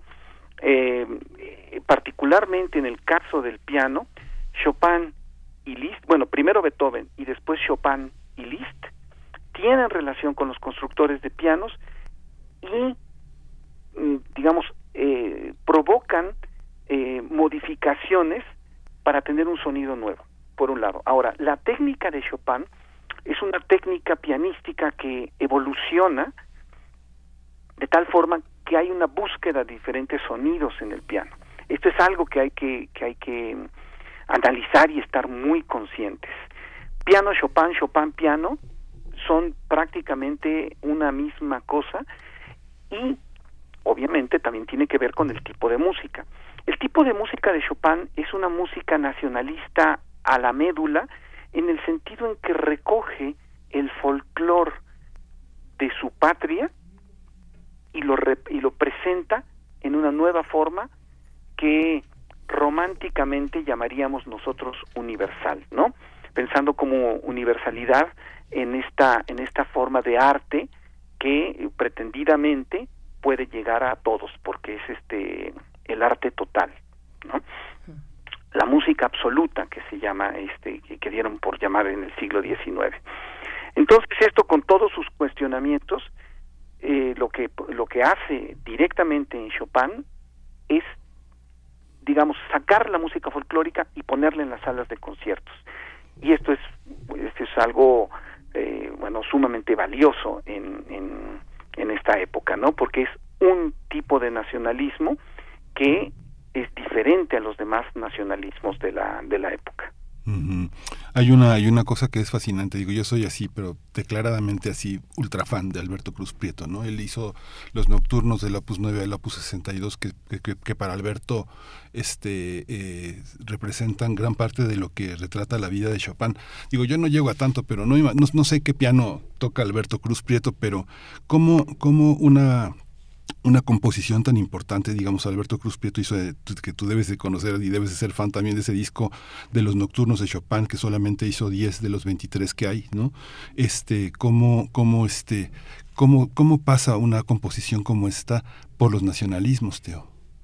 Es, es interesante. Los nocturnos, particularmente los nocturnos, no están tanto en este, en esta, en esta parte nacionalista estarían más bien las mazurcas, las polonesas, las canciones, aunque de todas maneras los nocturnos tienen tienen una digamos una parte romántica de Chopin sumamente sumamente eh, interesante. Particularmente el disco de Alberto Cruz Prieto por supuesto que lo conozco y es fantástico. Como que resalta esta parte de usar el instrumento de tal forma que se convierta en algo absolutamente natural escuchar un nocturno en piano. O sea, no sé si me explique, pero, o sea, uno piensa nocturno, Chopin, inmediatamente piensa piano y no lo piensa de otra forma. es, eh, esto fue lo que logró Chopin en la, en la época. Esto fue lo que logró Chopin, que es que el piano se convirtiera en, digamos, la esencia misma de cierto tipo de composiciones. Que la gente pensara en piano, cosa que además aquí está un poco en contra de lo que sería el nacionalismo alemán. Para el nacionalismo, para los alemanes, la gran música era la música sinfónica, la sinfonía y eh, la, de, la música instrumental de cámara, el cuarteto de cuerdas. Chopin no aborda una sinfonía, esto puede ser por varias razones, pero una sin duda alguna, es que no está de acorde, no está acorde y no está de acuerdo Chopin en la evolución que lleva la música alemana, o sea, es una especie, el nacionalismo chopiniano es una contestación al, al este, a esta, digamos, imposición cultural que está sucediendo en ese momento, de decir la máxima música es la música que hacemos nosotros, que son los alemanes, ¿no? Que es la sinfonía. Entonces Chopin no hace sinfonías y esto quizá le valga a Chopin el no ser considerado por la musicología alemana como un gran compositor durante muchísimos años. O sea, Chopin para los alemanes era un compositor absolutamente desconocido. Incluso está la anécdota que a mí me encanta platicar porque es, pone perfectamente claro esto, en que está Claudio Rau, está tocando un concierto de, de Chopin con Otto Klemperer y durante el ensayo Otto Klemperer cierra la partitura, se voltea con Claudio Rau y le dice, oye, este Chopin era buen compositor, ¿eh? Porque no lo conocía. La tradición alemana no conoce a estos compositores, eh, no conoce a Chopin, no lo consideran importante porque es un compositor, compositor básicamente pianístico. Y muchas veces, muchas de sus obras las hacen pianos que no son alemanes. Entonces, bueno, este tipo de cosas son las que hay que analizar en este curso para poder entender este tipo de conflictos que se dan y la cuestión de los gustos también pasa por cuestiones que tienen que ver con condiciones sociales y políticas, ¿no? Eh, por ejemplo, este, un parte del nacionalismo polaco es un eh, tiene que ver con eh, las fuertes presiones este, rusas hacia los territorios polacos.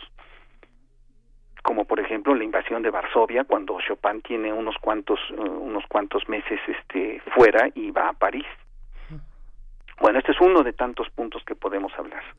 Pues Teo, Teo Hernández, hablamos, bueno, eh, repetidamente eh, has, has, planteado el, término de compositores en plural, no solamente desde Chopin. Eh, ¿Quiénes son? Bueno, por supuesto que Chopin no, se creó en el vacío y, y, solo tampoco. Hay una época que le acompaña, que le arropa, que le, que le lanza, que le impulsa y por supuesto con un virtuosismo extraordinario. Pero ¿quiénes son esos otros compositores que también atravesaron una modernidad distinta de Europa del Este, distinta al resto al resto de Europa, eh, cómo, y también qué condiciones específicas, qué condiciones específicas sociales, eh, culturales se dieron en ese momento. Bueno, ya nos estás eh, pre, eh, comentando sobre esta tortuosa y de siempre relación entre Polonia y Rusia que, que, que, genera un ambiente propicio también para salir con un, con un sello identitario dentro de en ese en esa modernidad europea.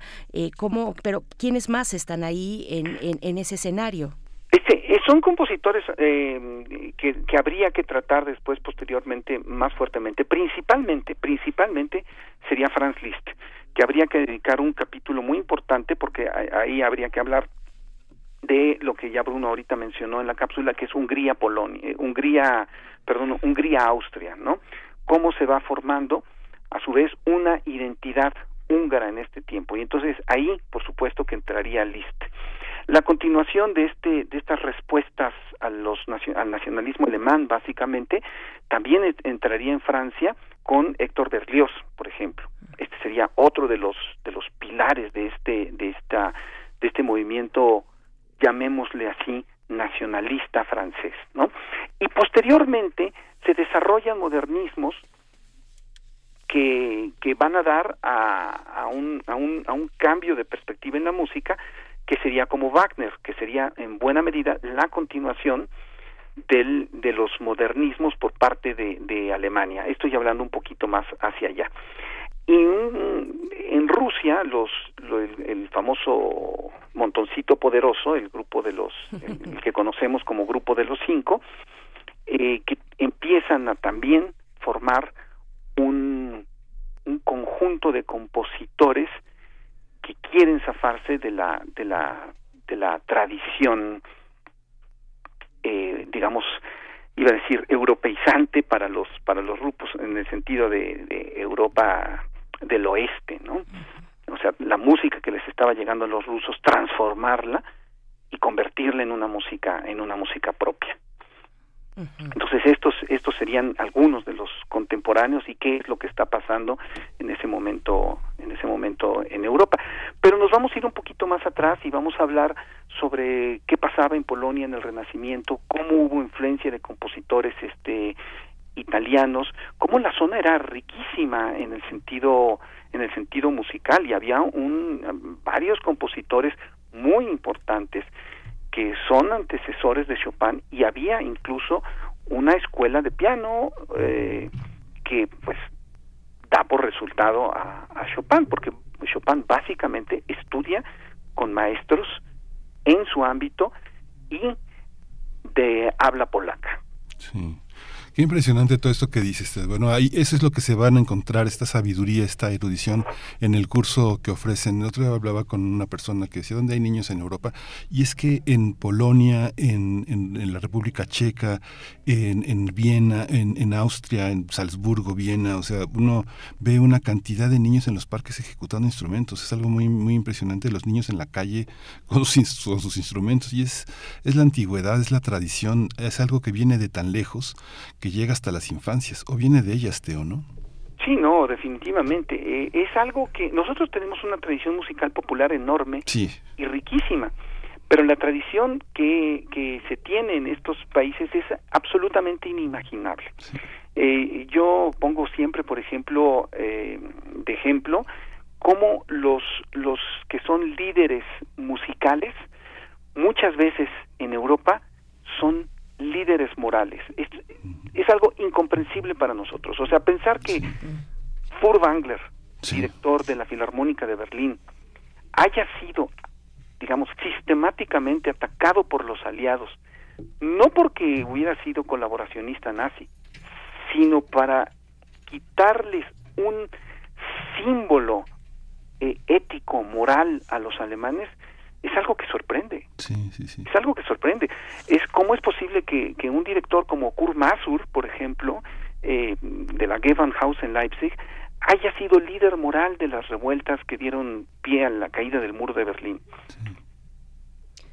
Pues vamos a encontrar es, impresionante, eh, Teo Hernández. Eh, vamos a encontrar pues estas reflexiones muy interesantes que nos proponen tanto tú como Bruno Bartra a partir del próximo jueves, el 17 de noviembre, cada jueves y hasta el 8 de diciembre, de 18 a 20 horas. las inscripciones son a través del correo electrónico más allá de la música 2021 arroba gmail.com o también en un mensaje por su cuenta de Facebook más allá de la música 2021 Gracias, Teo Hernández, como siempre, es un gusto, es un gusto recibirte aquí y con estas conversaciones tan interesantes te, enviamos un saludo y bueno, la invitación a que se acerquen las personas eh, interesadas a este, a este curso Chopin y los nacionalismos de Europa del Este. Teo Hernández, muchas gracias. Pues muchísimas gracias, como siempre, de veras estamos en deuda con el equipo de primer movimiento, al cual le agradecemos mucho, y este fabuloso auditorio que es Radio UNAM. Nada Gracias. que, nada que, agradecer. Gracias a ustedes, que es maravilloso tener la oportunidad de, a un costo tan, tan bajo, poder hacer preguntas a unos maestros tan informados. Muchas gracias a ustedes, Teo. Vamos a ir con música, vamos a escuchar de Prince, Kiss.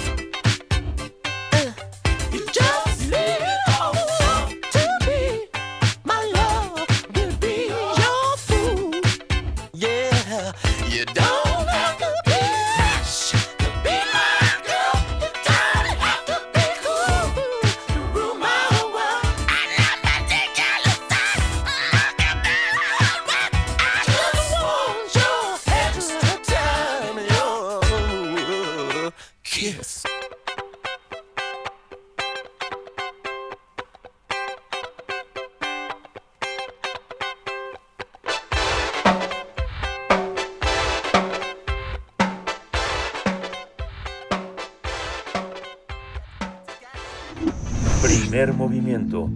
Hacemos comunidad con tus postales sonoras. Envíalas a primermovimientounam.gmail.com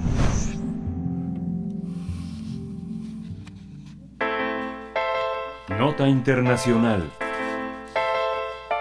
La cumbre anual del clima de Naciones Unidas, conocida como COP27, comenzó este 6 de noviembre en la ciudad egipcia de Sharm el-Sheikh, donde líderes de alrededor 200 de 200 países participan para frenar el cambio climático. La primera advertencia que enfatizó la Organización Meteorológica Mundial, organismo vinculado a la ONU, es que la temperatura media mundial de 2022 alcanza los 1.15 grados Celsius por encima de los niveles preindustriales, lo que acelera el aumento del nivel del mar, el deshielo de los glaciares y los fenómenos meteorológicos que causan devastación.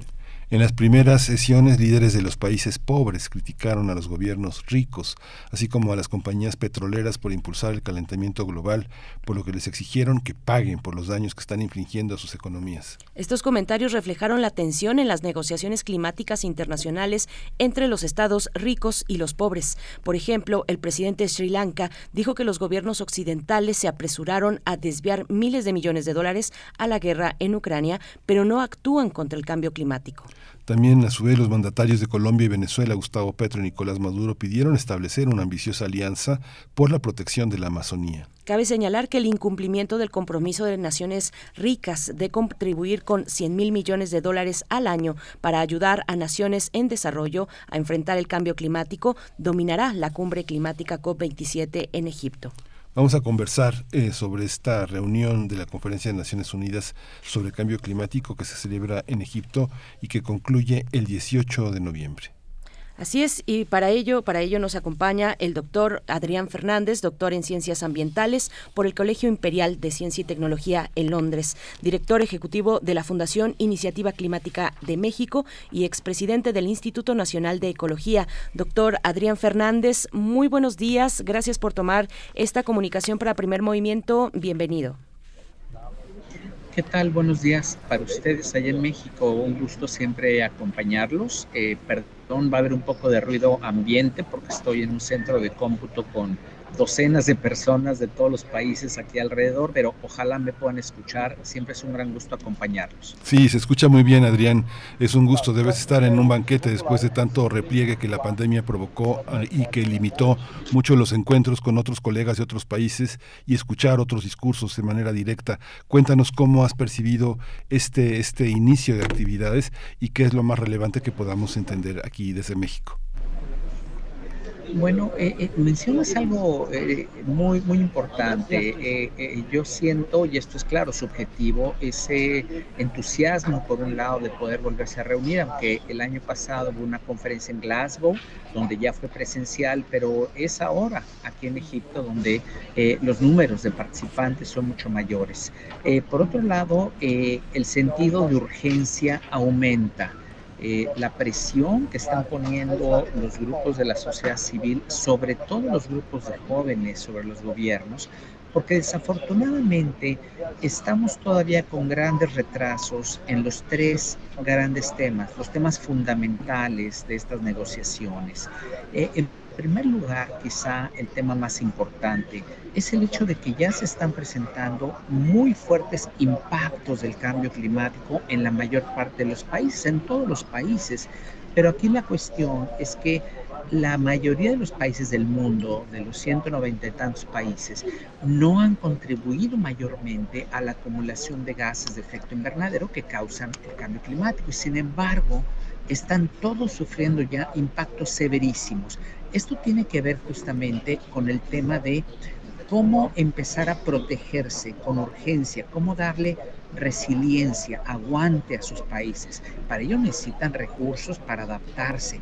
Eh, hay un gran tema muy controversial, el tema llamado de pérdidas y daños, y que como su nombre sugiere, precisamente es sobre este hecho que muchos países, la mayor parte de los países del mundo, ya están con tremendas pérdidas, con daños, con afectación de su producción de alimentos y de todos sus sistemas eh, de movilidad y de funcionamiento diarios.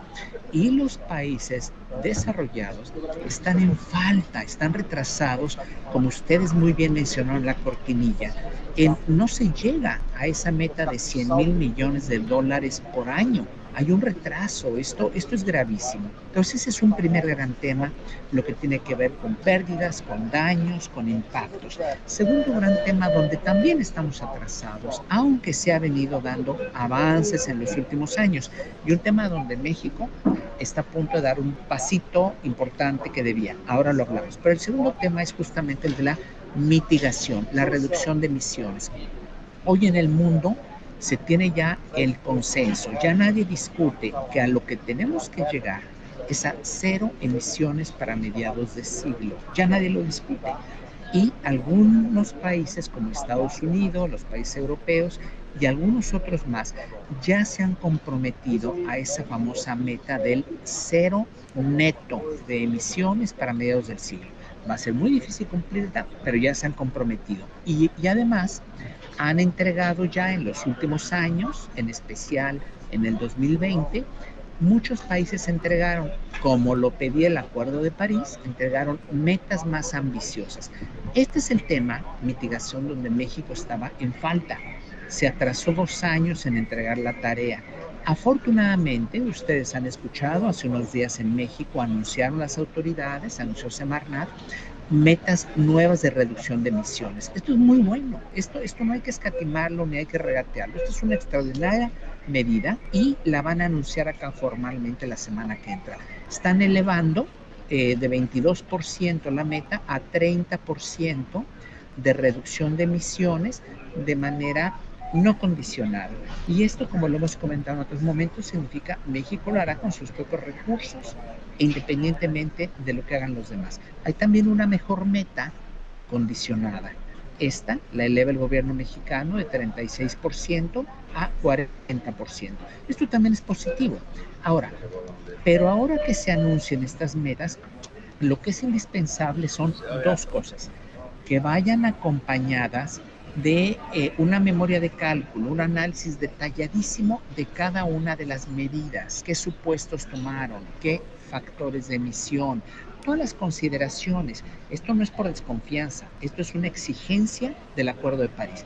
Porque si nada más decimos, voy a bajar tanto haciendo esto, esta medida, pues el mundo se queda diciendo, no tengo manera de que en mi contabilidad planetaria yo compruebe que México ya bajó 30, 50 millones de toneladas. De hecho, está establecido por el acuerdo. Entonces, primera cosa, México tendrá que eh, acompañar todas sus nuevas metas con un detalle muy fino y totalmente transparente, que todos conozcamos cómo son los análisis y consideraciones. Y luego la tarea más difícil para México para todos los países, la implementación anunciar metas de reducción, anunciar medidas con potencial de reducción es maravilloso, pero hay que implementarlas. Implementar medidas significa cambio, cambiar inercias, cambiar cosas que se hacían de otra manera o que no se hacían. Y ahí México tiene un gran desafío para cumplir las metas que está anunciando, y de hecho las anteriores, las originales, necesita urgentemente modificar varias políticas públicas, porque si no, continuará habiendo una incongruencia mayúscula entre lo que está en un papel, que yo creo que es con buena intención, buena voluntad, y la toma de decisiones día a día. Y el mejor ejemplo son las energías renovables. Hay que corregir, es la palabra que yo uso, hay que corregir las políticas de energía que hemos tenido esos cuatro años urgentemente, porque además estamos, no podemos perder dos años más. Eh, necesitamos a partir, bueno, pues de enero del año que entra, que veamos un cambio en políticas públicas y que el gobierno, por ejemplo, coordine el que vuelva a lanzar subastas públicas de energías renovables. Perdimos cuatro años, bueno, vamos a recuperar el tiempo perdido. ¿Con qué reglas? Con las que establezca transparentemente el gobierno. Pero ya no puede seguir bloqueando renovables y extendiendo el trabajo de las fósiles. Bueno, todo esto era parte del segundo gran eh, eh, cuestión que hay que hacer, lo, de la mitigación. Y el tercero decíamos, eh, ya hablamos también de la el financiamiento indispensable para todas estas cuestiones. En síntesis, buena noticia, muy buena noticia que México entrega nuevas metas. Segundo, que entreguemos completa la tarea, transparentemente los detalles de todos los supuestos. Y tercero, importantísimo, vamos a empezar a implementar las cosas, porque no vamos avanzando en la implementación, hay muchos pendientes. Hay muchos pendientes, doctor Adrián Fernández, y bueno, en esta cumbre Pakistán es el lamentable botón de muestra de lo que han llamado la injusticia climática. 33 eh, millones de desplazados por las inundaciones este año en Pakistán, un país que contribuye solo con el 0.4% de las emisiones mundiales. Eh, ¿Cómo se aborda eh, esta cuestión? ¿Cómo se aborda la cuestión de, por supuesto, los recursos que países desarrollados puedan contribuir con, eh, para paliar los efectos de la crisis climática en países más pobres. ¿Cómo se aborda la crisis de los desplazados climáticos, por ejemplo, doctor? Importantísimo tema este que señalas. Eh, y es justamente entra dentro del paraguas de lo que se conoce como justicia o injusticia climática. Y ya hay varios tipos de, situaciones como esta. Una, la que acabo de mencionar, los desplazados, los impactados por el cambio climático, los países que ven amenazada su seguridad alimentaria, su infraestructura carretera, su infraestructura de producción de electricidad, la afectación de sus costas, la biodiversidad, todo está siendo ya impactado. Y todo esto, si no se apoya por parte de los países ricos que causaron el problema, pues es una gran injusticia. Ese es un, un, ejemplo. Otro ejemplo es que justamente se va a venir de manera acelerada la transición energética, la transición tecnológica, la transición económica muy rápido de muchas cosas. Y aquí hay que poner mucha atención, que esa transición indispensable en el mundo para salvar el planeta no puede ignorar ni mucho menos exacerbar las grandes desigualdades sociales y económicas que imperan en nuestros países. Entonces aquí el principio tiene que ser, cuando hablamos de la transición acelerada, lo que tiene que cambiar, cerrar las minas de carbón, dejar de usar el, carbón, este, etcétera, hay un imperativo social que es no nada más que, que se les dé por ahí cualquier trabajo, no, yo creo que es una oportunidad para que, por ejemplo, empleados como en México, que están ahí con gran riesgo, ahí en los pocitos de carbón, ahí eh, jugándose la vida todos los días, respirando polvo de carbón, etcétera, la gran oportunidad para rediseñar rutas, sí, de descarbonización, esto es dejar de usar el carbón, pero igual lo más importante, rutas de transición social. Cada una de esas personas merece no solo un empleo, merece un mejor empleo, una mejor vida, mayor bienestar. Ese es otro asunto de justicia social al que hay que poner muchísima atención, que no vayan a venir presiones del norte por decir rápido hay que moverse a energías renovables. Sí, energías renovables, pero sí, solo sí, se pone atención a los aspectos de equidad, de justicia social y que, insisto, aprovechemos esta transición inevitable para mejorar el nivel de vida de quienes más han sufrido y quienes han sufrido sobre todo por esta eh, crónica y prolongada inequidad socioeconómica de países como México. Sí. Sí. Eh, este factor, este factor que, que, contempla, doctor, hay un, hay un, hay un tema que sea, eh, que, que pueda tener una continuidad transeccional. ¿Cómo es observado México que ha estado, digamos, beligerante en el, en el tema de los tratados de París para que se cumplan, ¿cómo, cómo observa esta, esta transición? Como que se perdió un poquito la, la eh, señal, pero no, ahí estamos, ahí estamos. Sí, claro, e, e, excelente punto. A ver, hay varios aspectos que podemos tocar, que son muy interesantes. Primero, justamente lo que están haciendo los países desarrollados, y siempre cito el ejemplo de el Reino Unido, pero hablaremos de Sudáfrica en un momento también. El Reino Unido hace más de 20 años estableció una política de Estado en materia de cambio climático. ¿Qué quiere decir? Que hubo un acuerdo sociedad y gobierno para que trazaran rutas y agendas de planeación de largo plazo. Y ha venido cambios entre los eh, conservadores, los laboristas, etcétera, y no ha cambiado esa gran política de Estado que es vamos a acelerar, acelerar, acelerar los esfuerzos. Por eso el Reino Unido es uno de los países líderes en el mundo. El Reino Unido hace pocos años emitía más emisiones que México, ya lo rebasamos porque nosotros seguimos creciendo emisiones poco a poquito y ellos ya vienen bajando rápidamente sus emisiones. Pero entonces, México requiere de esto, una política de Estado de cambio climático, una planeación profunda, seria, muy seria, de largo plazo, que pase por el corto plazo. Y yo el corto plazo lo defino como, eh, ya no como una administración, no, definámoslo en términos de la ventana de compromisos del Acuerdo de París. ¿Y a qué me refiero? Hay un primer periodo de compromisos precisamente de esto de las contribuciones de los NDCs, etcétera, que abarca hasta el año 2030. Recordarán ustedes que cuando se firmó París en 2015, se pusieron en la mesa un primer conjunto de metas de reducción de emisiones a cumplirse entre el momento de la firma y a más tardar el 2030. Ahí tenemos un corto plazo, ahí tenemos un primer corto plazo, y, eh, pero hay también que hacer planeación a un poco mayor plazo. Y aquí, para esto, hay dos cosas importantes. La política climática tiene que ser apartidista y segundo, tiene que ser al margen de ideologías, no ser una política digital tan importante como por ideología. Necesitamos mucho conocimiento. México tiene muchos expertos de todas las disciplinas. Hagamos una gran alianza con el gobierno para ayudarles hacer una planeación espectacular de mediano y largo plazo. Eh, siguiente cosa es que, aunque es de largo plazo, por ejemplo, las metas y los planes que se están comprometiendo hoy, lo que México va a anunciar aquí en unos días y que ya lo anunció eh, hace pocos días en México. Bueno, si esas ofertas, quizá con buena intención, no empiezan a materializarse de inmediato, si perdemos otros dos años más el, 23 y el 24, muy probablemente ya no importa quién venga a gobernar en el 24 o 25, a partir de ahí, no va a poder México cumplir las metas que están escritas en piedra, están ahí prometidas. No, porque ya si, si no avanzamos, tenemos mucho rezago.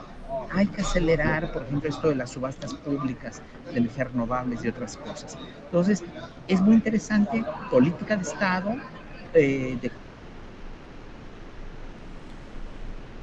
Creo que perdimos al doctor. Para, de molestar al gobierno y, este, y que avancemos todos juntos que avancemos todos juntos. Eh, gracias, doctor Adrián Fernández, por tomar esta comunicación que, aunque breve, pues muy, muy concisa y muy valiosa para, para la audiencia de primer movimiento de Radio UNAM. Usted desde allá, desde la COP27 en Egipto, eh, muchas gracias y bueno, estaremos por supuesto pendientes de esta, de esta cumbre que se desarrolla hasta el 18 de noviembre. Gracias, doctor Adrián Fernández, y, y bueno, pues buenas tardes para usted. Al contrario, con mucho gusto siempre estar con ustedes. Que tengan muy buen día. Gracias, doctor. Pues vamos a cerrar esta segunda hora de primer movimiento con música nada menos que con el gran Elvis Presley, Can't Help Falling in Love.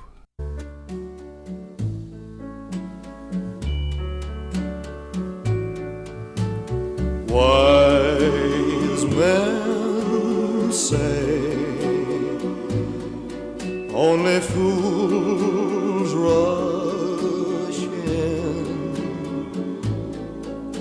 but I can't help falling in love with you.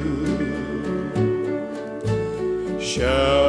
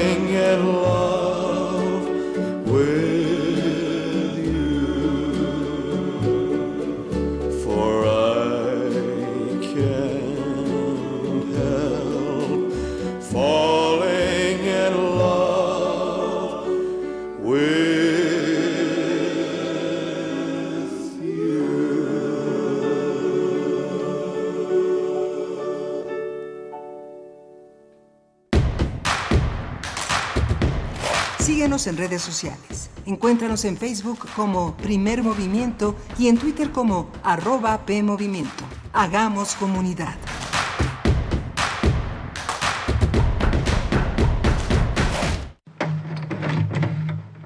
Exuvia.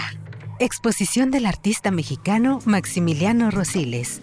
Un conjunto de esculturas textiles monumentales que hacen referencia a una etapa de su vida donde fue migrante.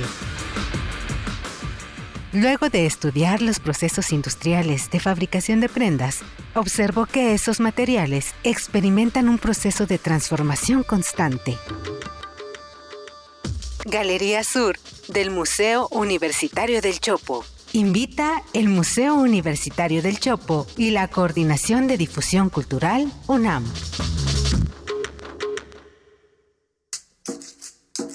Las comunidades indígenas germinan conocimiento, maravilla y tradición. Son el México profundo, el presente donde hilan un collar de flores. Xochicóscat, collar de flores, con Mardonio Carballo, lunes 10 de la mañana por Radio UNAM. Experiencia sonora. ¿Sabes cuál es la cosa más fuerte del mundo que no se puede romper? Ay, buena pregunta. El amor. No, El acero. no, una promesa. Todos los partidos políticos se comprometieron a escuchar lo que las niñas, niños y adolescentes de México dijeron en la consulta infantil y juvenil 2021 para generar políticas públicas que mejoren nuestro futuro. Conoce los resultados en INE.mx. Mi INE es valioso porque nos escucha y nos une. En esta temporada de frentes fríos, hay cambios bruscos de temperatura, lluvia, vientos, heladas, nieve e inundaciones. Con frente frío no me confío, por eso siempre escucho el pronóstico del tiempo. Abrígate bien para reducir el riesgo de enfermedades respiratorias. Con la Conagua y el Servicio Meteorológico Nacional estamos prevenidos. Gobierno de México.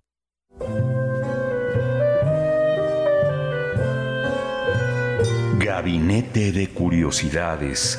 Explora con Frida Rebontulet y sus almas hertzianas las sonoridades extrañas, antiguas o poco conocidas que las sombras del tiempo nos han dejado. Únete a esta expedición todos los sábados a las 5.30 de la tarde por el 96.1 de FM o en radio.unam.mx. Radio UNAM, experiencia sonora.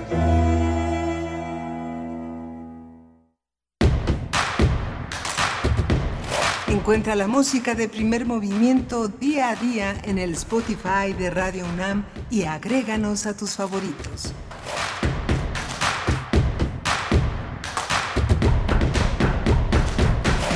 Ya son las 9 de la mañana con 4 minutos y la mañana se extingue aquí en Radio UNAM en primer movimiento. Estamos en la tercera hora de primer movimiento.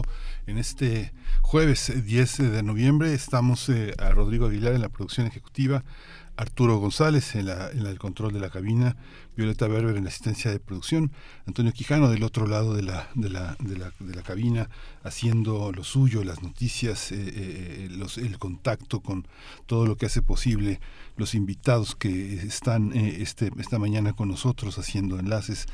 eh, eh, controlando y, generando la información y mi compañera Berenice Camacho del otro lado de la de la mica aquí cerquitas en la cabina de primer movimiento. Miguel Ángel Quemain, muy buenos días, buenos días a la audiencia, al equipo, gracias.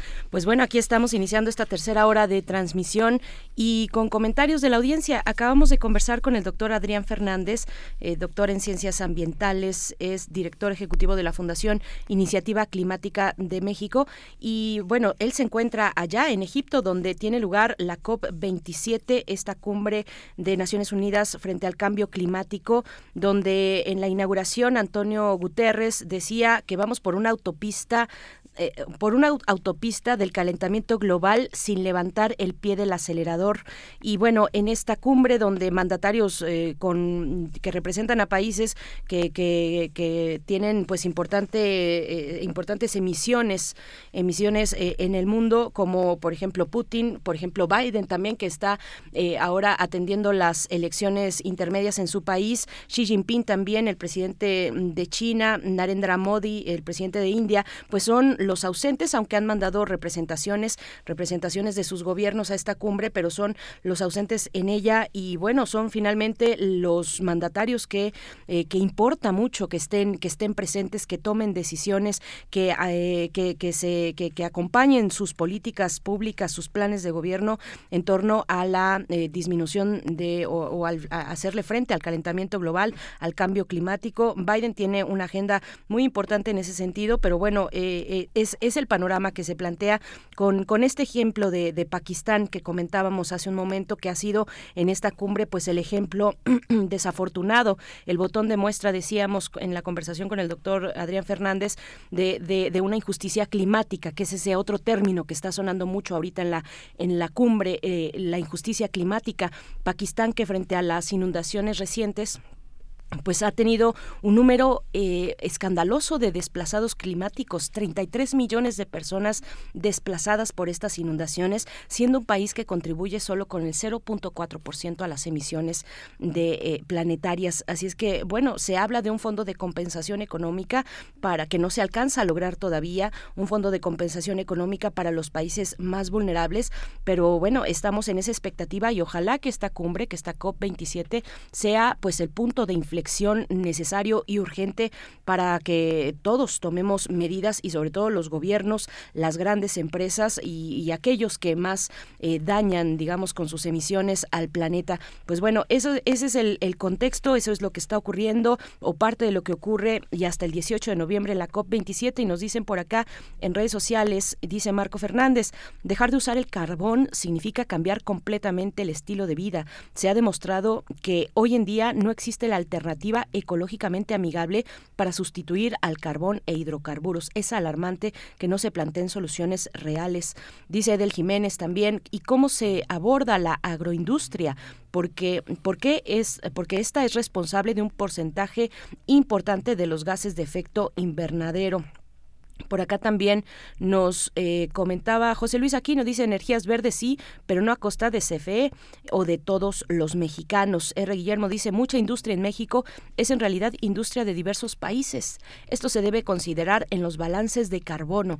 El tamaño de las emisiones de industrias de países desarrollados es muy superior a la mexicana. Esto se debe ponderar al calcular los porcentajes a limitar, nos comenta por acá R. Guillermo, pues algunas de las cuestiones que surgen en esta COP tan importante, la COP27 en Egipto, Miguel Ángel. Sí, muy interesante todo este panorama que haces y me imagino la, la actividad tan intensa que debe tener Adrián en el sentido en el que hay muchos foros simultáneos, muchos especialistas que muchos de ellos son figuras internacionales de la ciencia, que son eh, hombres de primera importancia, que forman parte de equipos que seguramente obtendrán eh, los, los próximos premios Nobel en los próximos cinco años, porque es el es el programa de, de, prioridad de mayor interés que también influye en el tema de la paz, en el tema de la, de la, de la integración de los distintos aspectos económicos del planeta y que ahora que está visible el conflicto en Ucrania y Rusia, pues pone en el orbe toda una serie de acentos sumamente importantes para considerar que ninguna compensación nos, eh, nos este, será suficiente para tener una, un, una, una, un medio ambiente mm, que nos salve, ¿no? No hay, este, yo pago el agua ya, eso ya, eso ya forma parte de un pasado que, ¿no? Esa agua la pago yo, todo, es de todos, ¿no? Es de todos, por supuesto. Bueno, sí, ya no pudimos comentar por el tiempo con el doctor Adrián Fernández sobre las implicaciones eh, respecto al en torno al conflicto en Ucrania, pero por supuesto que se ha planteado este en distintos momentos de la COP27, la crisis de abastecimiento energético en torno a esta, esta situación, a la cuestión en Ucrania, pues sí, una crisis eh, que, que, que, que no parece tener, bueno, tiene una urgencia, por supuesto, para Europa ante el invierno, pero que eh, tiene una profundidad y un alcance internacional, como bien sabemos. Así es que, bueno, pues ahí las cuestiones de la COP27. Vamos eh, nosotros a tener en esta mañana poesía necesaria y después en la mesa del día vamos a hablar con el doctor Alberto Betancourt de, otra cumbre también muy importante, la cumbre del G20 en Bali. Eh, ¿Podrá el águila garuda reunificar al mundo? Es la pregunta que acompaña la exposición que tendremos en unos momentos con el doctor Alberto Betancourt en Los Mundos Posibles, Miguel Ángel. Y bueno, solamente antes de irnos con la poesía, eh, mencionar, bueno, creo que yo, yo ya, ya tú lo habías comentado por acá, porque es una noticia que ya se sabía, pero que ahora llega el momento de, ese reconocimiento. Me refiero a el, Premio Internacional Carlos Fuentes a la Creación Literaria en Idioma Español 2022, que ha sido otorgado a la escritora mexicana Margot Glantz. Y la entrega de este reconocimiento lo traigo ahora a cuento porque se realizará el día de mañana viernes a las 11, a las 11, eh, perdón, el día mañana, viernes 11 de noviembre, a las 10 10 de la mañana en una transmisión por Facebook de, Literatura UNAM desde la sala Manuel M. Ponce del Palacio de Bellas Artes. Es un premio que otorga la Secretaría de Cultura y la UNAM, eh, las instancias que otorgan este premio tan importante, el Premio Internacional Carlos Fuentes, que ahora eh, pues es eh, galardonada así la escritora Margot Glantz, escritora, crítica literaria de 92 años, una de las mujeres pues más lúcidas y brillantes de este país, me parece, autora, bueno, entre las escritoras pues y escritores también autora de Cuerpo contra Cuerpo, originaria de Ciudad de México, pues va eh, a recibir el día de mañana a las 10 de la mañana este galardón a su trayectoria eh, en creación literaria en idioma español, el Premio Internacional Carlos Fuentes para Margot Glantz. Sí, una escritora fascinante, cumplió 92 años hace algunas semanas, este tuve eh, la oportunidad de coincidir con ella y le decía que era la escritora más joven, porque es una mujer que tuitea de una manera tan inteligente. Margo hace, hace como 30 años, Margo estaba preocupada por el, por el rumbo de la literatura. Y es una preocupación que siempre acosa a las personas que son pioneras. ¿no? Eh, Mujer de cabellos largos, las genealogías, eh, y un calorías, todos los libros que tiene Margos eran, eran muy, muy, muy, este, muy anómalos en su momento eh, y querían identificarla con las escritoras judías y decía, bueno, sí, pero Sor Juana, pero Cervantes, pero el siglo de oro, pero Alarcón, pero San Juan de la Cruz, pero, y, y finalmente pasaron las décadas y Margo tiene el reconocimiento que merece y se lo, y se lo dieron los jóvenes, los jóvenes de hoy, los jóvenes que ahora tienen 40 años, 40, 35 años, 45 años, porque son los lectores que pudieron recuperar la, la, sabiduría y la vanguardia de Margo, ¿no? desgraciadamente los viejos críticos eh, vieron una, un devaneo en muchos momentos eh, de su escritura de los años 80. ¿no? No, no se tomaba tan en serio esa escritura breve, esa, escritura episódica, esa manera de plantarse como mujer en un mundo en donde no había, no había un mundo editorial para las mujeres de una manera tan clara como fue a finales de los 80. ¿no? Entonces ahora Margo tiene todo el reconocimiento y toda la todo el idioma para, para ella y para su literatura es algo muy, muy interesante. Los jóvenes de sexto piso este, eh, la adoraron, la reconocieron y yo, yo creo que son ellos unos de los lectores que han hecho posible esta recuperación de Margo tan interesante, ¿no? tan justa, tan necesaria. ¿no? Sí, tenerla en Twitter es una oportunidad, una bocanada de, de, mucha sensatez y de muy buen humor, además, eh, de una crítica muy interesante, la que realiza Margot Glantz, muy activa en su cuenta de Twitter. Pues bueno, enhorabuena para esta gran escritora. Nosotros vamos a ir con la poesía necesaria, son las 9 con 13 minutos. Es hora de poesía necesaria. Otro reconocimiento. El, martes pasado la Secretaría de Cultura y el IMBAL realizaron un homenaje a la poeta Pura López Colomé en el marco de sus 70 años de vida. Eh, un acto realizado en la sala Manuel M. Ponce del Palacio de Bellas Artes. Pura López Colomé, escritora mexicana, traductora, además, eh, además de, poesía, escribe ensayo. Eh, parte de su obra se puede encontrar en el Fondo de Cultura Económica con precios muy accesibles. yo recomiendo que busquen en Fondo de Cultura Económica la obra de Pura López Colomé. Y bueno, este poema se titula Arúspice. Arúspice lo escucharán en voz de su autora, de Pura López Colomé. Arúspice es la palabra que se refiere a un adivino etrusco, una suerte de sacerdote que dictaba los presagios en la lectura de las entrañas de los animales de sacrificio. Así es que es lo que vamos a escuchar a continuación en voz de Pura López Colomé, Arúspide. Arúspice. Pura López Colomé. He vuelto a soñarme en aquel tubo de paredes lisas, obra magna, en cuyo fondo me adentraba en compañía de mí. Vaya con Dios allá a lo lejos. Ahora caigo en la vigilia, en la cuenta de que nunca hemos salido, tal como llegué a pensarlo. Que esos rostros que entonces, oh la infancia, creímos deformes reflejos sobre el metal cóncavo de un muro, eran sólo destilado por venir. Hubo una vez una soga que alguien nos lanzó y alimentos que devoramos sin saborear siquiera. Hubo una vez el último mendrugo acariciando el paladar enloquecido y sobre todo hubo palabras rebotando, ellas sí tocando la distante orilla de la luz se asomaban y volvían, gracia fiel vaivén tan intocable nuestro. Soñé también la eternidad, que las criaturas vivían quietas dentro y fuera de sus meandros, sin paredes tubulares, promisorias letanías retumbando entre los mientras y durantes. Muy cerca de la superficie de esta niebla, esta fortuna, deseé. Quise salvarme en esos seres intocables. Nomen est omen, canturreaban ya. Omen est nomen.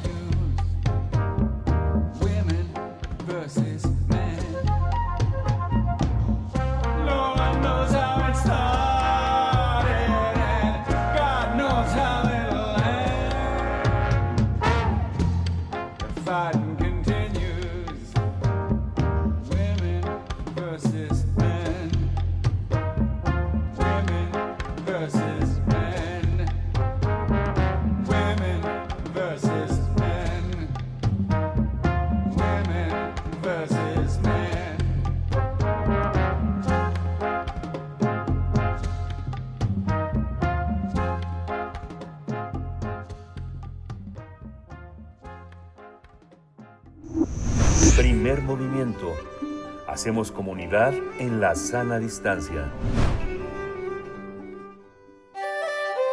Mundos posibles.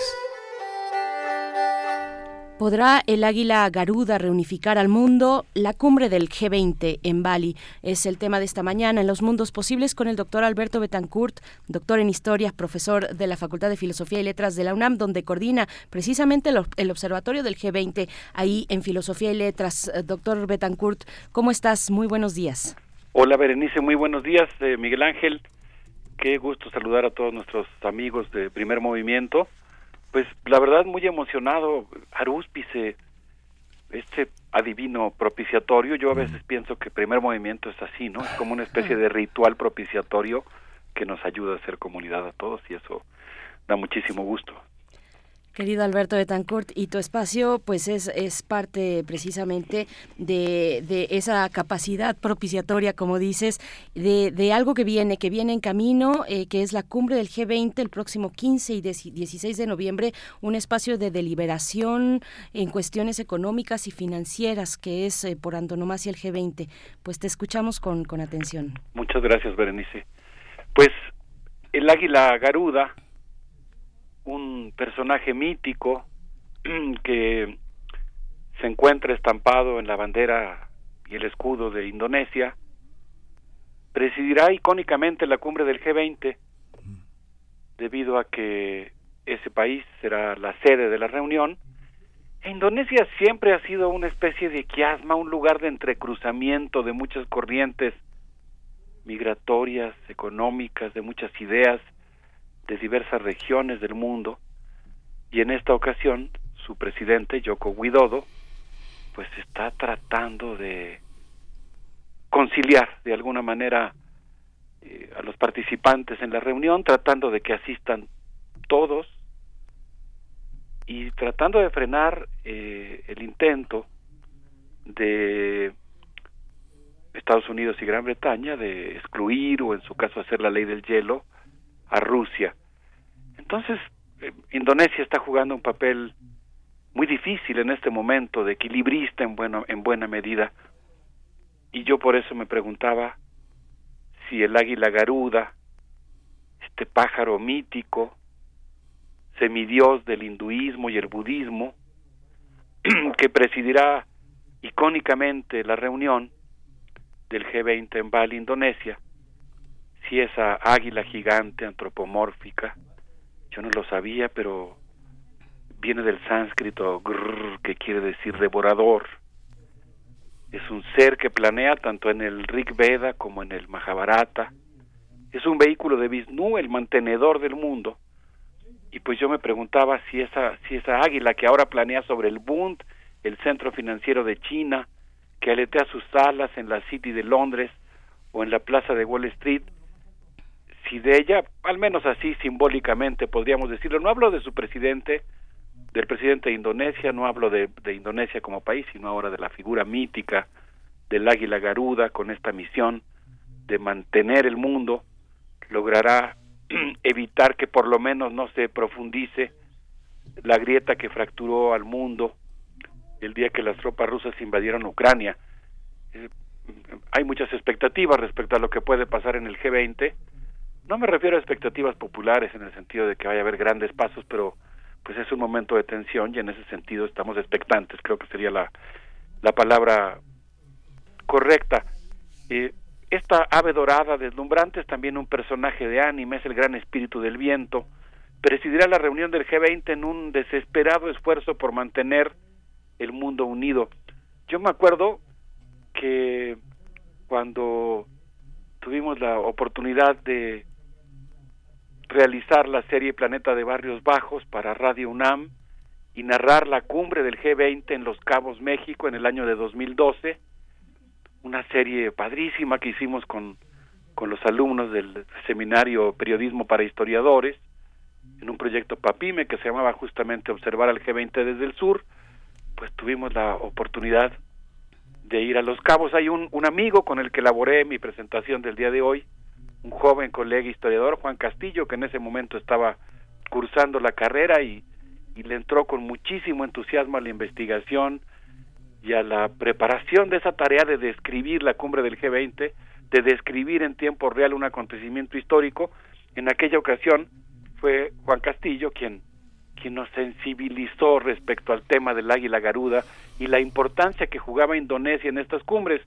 Y me acuerdo qué emoción sentí cuando llegué al aeropuerto en Baja California, en Los Cabos, y por casualidad, bueno, ya llegamos un poquito después de que habían arribado los jefes de Estado, nosotros íbamos como prensa reporteando para Radio UNAM lo que estaba ocurriendo ahí, y me acuerdo qué emoción me dio cuando empecé a ver los aviones de los distintos jefes de Estado y estaba ahí un avión con el águila Garuda formado en el hangar. Bueno, pues en este caso Indonesia eh, con esta águila javanesa que es de tamaño superior al Milano, reunirá a la élite mundial actualmente en discordia. Indonesia será la sede del primer encuentro después del inicio de la guerra.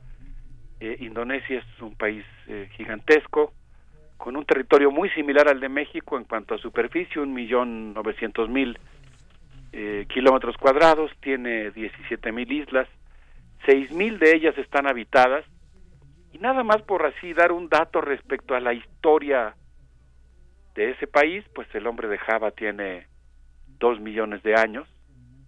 Indonesia actualmente es el cuarto país más poblado del mundo.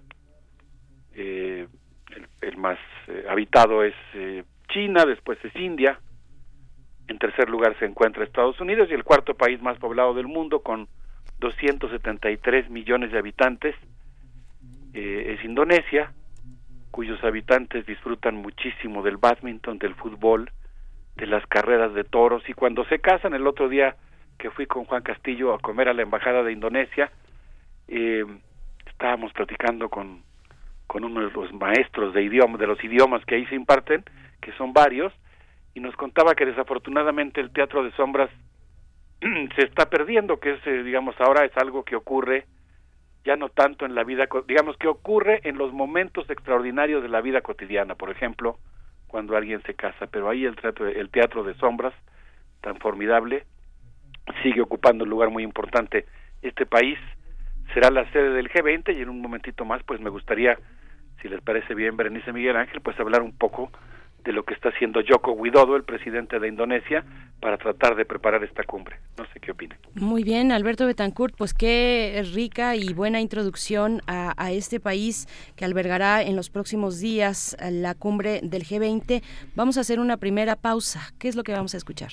Pues miren, yo les quiero proponer que escuchemos eh, música de Indonesia, eh, Aisiana Sarasvati, Isiana Sarasvati, y el Escuadrón de la Muerte con esto que se llama El Sueño.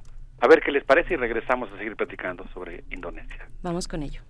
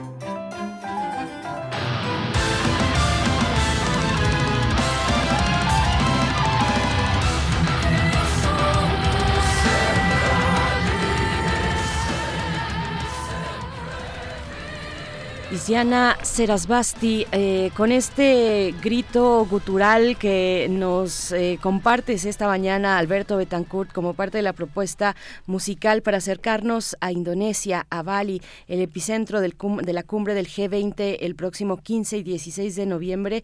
Y bueno, expectantes es la palabra que utilizaste ante esta cumbre que está próxima a desarrollarse. Te escuchamos, Alberto Betancourt. Gracias, Berenice. Me gustaría decir tres ideas, algo sobre la historia de Indonesia y su anfitrión, eh, el anfitrión de la cumbre, el presidente Joko Widodo, una, algunas pinceladas sobre su reunión reciente con Vladimir Putin, el presidente de Rusia, y quizá algunos comentarios sobre su encuentro con el primer ministro de Australia. Esto del grito gutural que mencionas, esta, esta idea del grito en la historia de Indonesia tiene su explicación. El 17 de agosto de 1945, de 1945 Sukarno leyó el acta de independencia de Indonesia. Tras una ardua lucha contra Japón, pese a la oposición de los Países Bajos, inició un largo periodo de una política nacionalista de orientación popular, pero el 30 de septiembre de 1965, un golpe de Estado militar derrocó a Sukarno, inauguró una dictadura militar, asesinó, y aquí por supuesto viene la explicación del grito, un millón de comunistas, se implantó un nuevo orden encabezado por el dictador Suharto, eh, quien fue resueltamente apoyado por Estados Unidos y el Banco Mundial. Una, una circunstancia que, que provocó una profunda decisión en la sociedad indonesia. Bueno, el presidente actual de Indonesia, Joko Widodo, se encuentra en un momento en el que Indonesia está eh, en un momento muy particular y muy complicado de su historia, el presidente ha logrado formar un gobierno que reúne a prácticamente todas las corrientes políticas, tiene en su gabinete a la hija del presidente Sujarto y al mismo tiempo tiene como ministro de defensa al general Prabowo, que representó a las fuerzas que implantaron la sanguinaria dictadura de Suharto. El presidente de Indonesia, Joko Widodo, es fan de la banda metálica, posee un, un bajo firmado por Robert Trujillo, y también es un escucha asiduo de Led Zeppelin y de Napalm Death. Le gustan eh, las carreras de toros. Bueno, Indonesia siempre ha sido un quiasma donde confluyen Asia y Oceanía, los barcos, los mitos, los soldados, los alimentos, la música y las ciencias que provienen de India, China, Japón, Australia, Nueva Zelanda y Papua Nueva Guinea. Y recientemente, pues eh, el presidente de Indonesia, Joko Widodo, está intentando lograr congelar eh, el espíritu de expulsión que Estados Unidos está instilando contra Rusia en la cumbre del G20 y para ello Yoko Widodo visitó primero Ucrania y después Rusia. Y el 30 de junio estando en Moscú a las 3.50 de la tarde se reunió en el Kremlin con Vladimir Putin quien le agradeció su interés por entablar relaciones con la Unión Euroasiática. Yoko Widodo lamentó que la guerra haya afectado el suministro de alimentos en Indonesia y en el mundo y pues dijo que Rusia y Ucrania son la canasta de pan de la tierra y que en días pasados había hablado con los líderes del G7 y les había pedido que no impusieran sanciones al trigo y a los fertilizantes rusos. Eh, aquí vemos como, digamos, el tejido que se está preparando para la cumbre del G20 eh, es bastante delicado en esa reunión el presidente de Rusia, Vladimir Putin, respondió que durante la pandemia los países occidentales se endeudaron para comprar alimentos. Mediante ese mecanismo garantizaron su abasto y succionaron los alimentos del mundo, provocando, dijo el presidente de Rusia, una subida en los precios de los alimentos. Como ejemplo, eh, Vladimir Putin dijo que Estados Unidos exportaba más alimentos que los que importaba y que actualmente, en contraste, importa 17 mil millones de dólares de alimentos eh, más de lo que exporta. Eh, bueno, pues ahí en esta reunión, que desde mi punto de vista fue interesante, se estuvo discutiendo el tema de los corredores humanitarios y bueno, pues a mí me pareció interesante este esfuerzo que está haciendo Indonesia eh, en el sentido de tratar de tejer un puente que permita que la reunión del G20 eh, pueda hacerse cargo de algunos de los asuntos comunes que, que requiere el mundo y que no pueden resolverse si existe la fractura que actualmente eh, surca la tierra por la guerra en Ucrania, entre Ucrania y Rusia. Eh, Berenice Miguel Ángel. Sí, todo este, todo este, todo este juego, Alberto, finalmente ¿Tú hacia dónde percibes que se configurará? Porque muchos de los gobiernos, eh, e, es, eh, estamos en un momento como de gran hibridez, muchos gobiernos que empujan una, una, una, alianza de reconciliación y de concertación caducan ya, terminan sus gobiernos e inician otros en esta en este abanico de países conservadores y países eh, progresistas donde pareciera que lo difícil es tener como interés superior la paz y, y el reconocimiento de los más pobres, ¿no? Sí, tienes toda la razón. Va a haber dos nuevos asistentes a la cumbre del G20, los primeros, los jefes de Estado, las primeras ministras de, Gran Bretaña y de Italia, que tienen un carácter bastante conservador. Y digamos que por ese lado, pues creo que se va a reforzar la eh, presencia de un sector que, que anima la confrontación. Por otro lado, creo que la reciente visita que mencionamos en el programa pasado del presidente de la Asamblea Popular de China a la Duma en Rusia, la presencia y la postura de China y particularmente el presidente de China Xi Jinping y en este caso pues también por lo menos de Indonesia, eh, de la India, pues tal vez apuntará a que el G20 pudiera convertirse en un espacio en el que pues haya un pequeño reajuste en el sentido de que se reconozca un poquito más la multipolaridad y el multicentrismo del mundo en el que vivimos e insisto en que no tengo grandes expectativas, yo siempre considero que estas reuniones hay que evaluarlas en función de distintas variables, por ejemplo, las relaciones norte-sur, la propia lucha de clases, el conflicto social, como se expresa ahí. En ese sentido, no creo que haya propiamente hablando un representante de, un, de una postura más popular, más en favor de un pacto social eh, más progresista, pero sí siento que hay claramente dos posturas, una que está planteando la la expulsión y el aislamiento de Rusia, la profundización de la guerra, de la digamos de la vía militar de la solución del conflicto y un grupo de países que pesa mucho que acabo de mencionar, China, Indonesia, India, que estarían tratando de empujar más bien una solución negociada. Eh, yo me acuerdo mucho que en la cumbre del G20 en San Petersburgo, por ejemplo, eh, David Cameron y Barack Obama llegaron con la postura explícita de bombardear Siria, de derrocar al gobierno de Bashar al-Assad y quienes lo contuvieron en esa reunión pues fueron en aquel momento Vladimir Putin, el primer ministro de India y el primer ministro de y el presidente de Indonesia. Entonces creo que es este tipo de cumbres que como quiera que sea van a terminar afectando nuestras mesas y que vale mucho la pena eh, observar, Miguel Ángel. Sí, Alberto Betancourt. Y llega, llega Biden no tan abatido como algunas encuestas pronosticaban. Eh, no vimos esa, esa ola roja que se vaticinaba y el mismo Biden ha dicho que cuando regrese del G20 en Indonesia invitará al liderazgo legislativo republicano. Dijo, estoy, a, estoy listo para hacer compromisos, eh, pero no sobre prohibición del aborto y recortes en sistema de seguridad social. Bueno, ha mencionado ya, ahí eh, estará presente, por supuesto, la cumbre del G20 y con esta y con esta llegada que es distinta, digamos, a lo que se vaticinaba con eh, un, un, resultado electoral que no está siendo tan que no, que no avasalló del lado rojo, sino que está tal vez más equilibrado, Alberto Betancourt.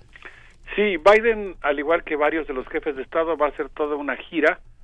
Eh, va primero a Egipto, a la cumbre sobre cambio climático, después va a la reunión de la ASEAN, eh, que se va a desarrollar en Camboya, posteriormente va a la cumbre del G20, de ahí se va a Tailandia, en donde va a estar la cumbre de la, de la PEC, creo que va a haber un momento muy interesante no solo dentro del G20 sino en, digamos en general de reconfiguración de lo que está pasando en Asia.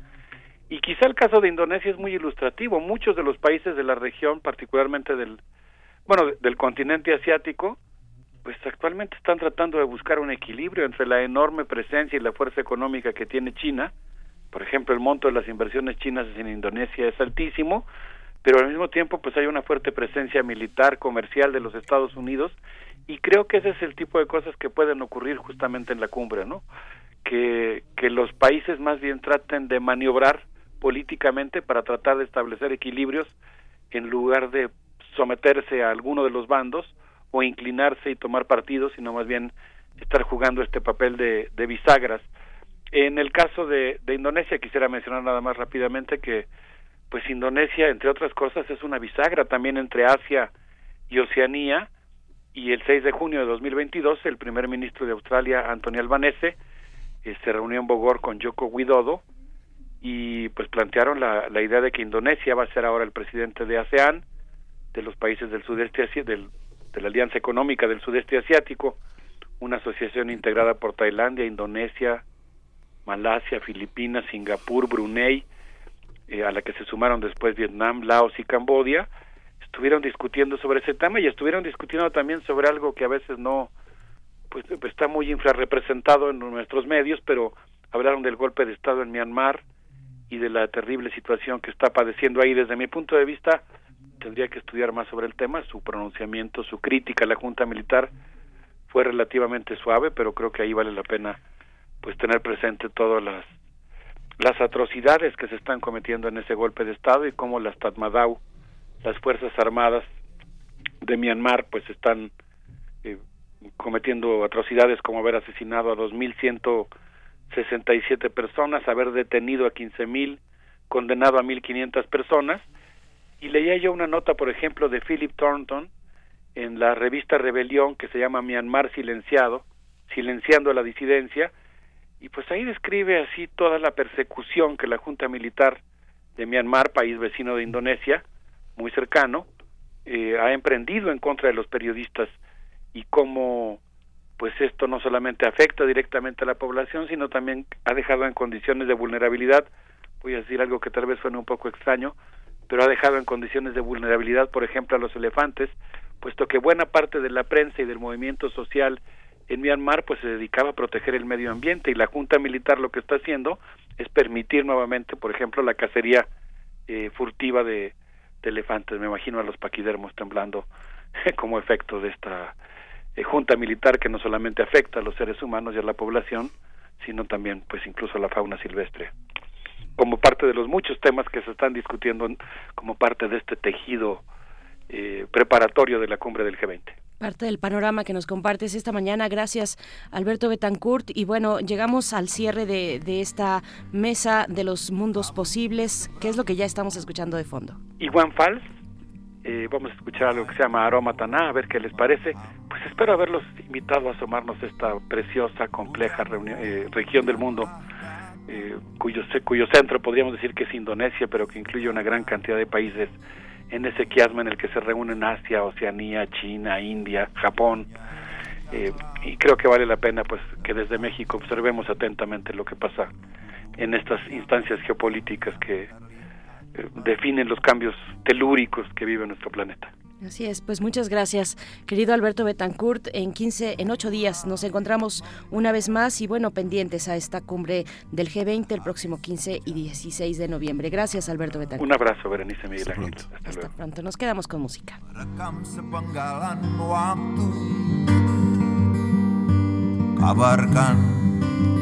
aroma tanah Aku petik gitarku di sore hari terindu. Di antara gemuruh masa depan yang sibuk Aku nyanyikan lagu tentang ibu. Ibu bumi yang rentah yang terlihat meringkuk kuyu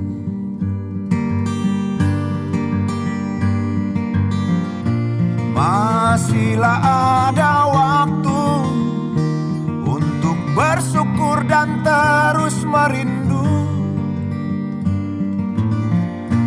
Bunga-bunga masih bermekaran Ikan-ikan menari riang di kolam kecil yang dangkal.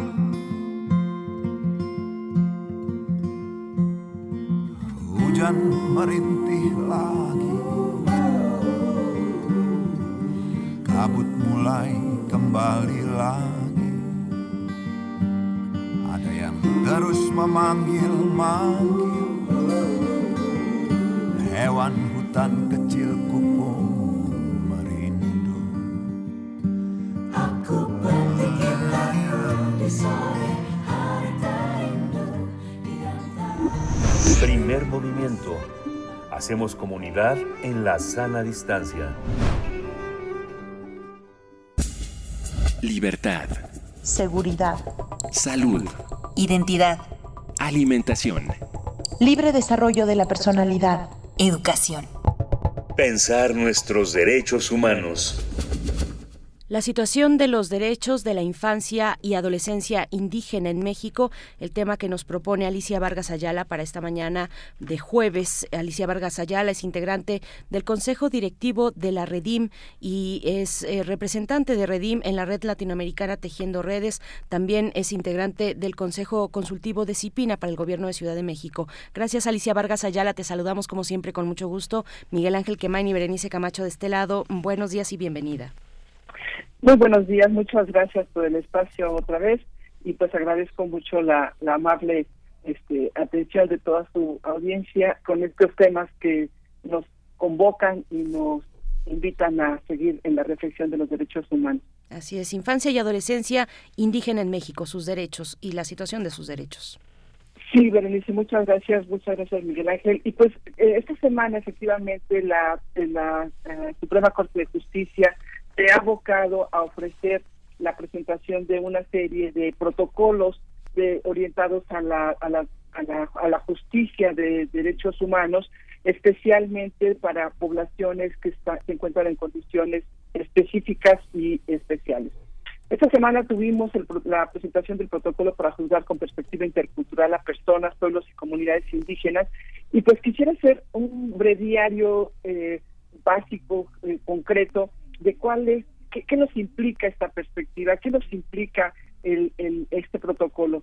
Y sin duda este protocolo se tiene que completar a la hora de hacer la, los, los juicios y la y la definición de las personas que se encuentran en, en, algún en algún conflicto con la ley, pues se debe completar con los protocolos que está que ha establecido la Suprema Corte de Justicia, como es el, el protocolo con enfoque de género, especialmente, ya que tenemos eh, en nuestra sociedad que rendir cuentas sobre las graves omisiones que las niñas y las mujeres, especialmente las niñas y mujeres indígenas, pues son poblaciones que se encuentran altamente vulnerables.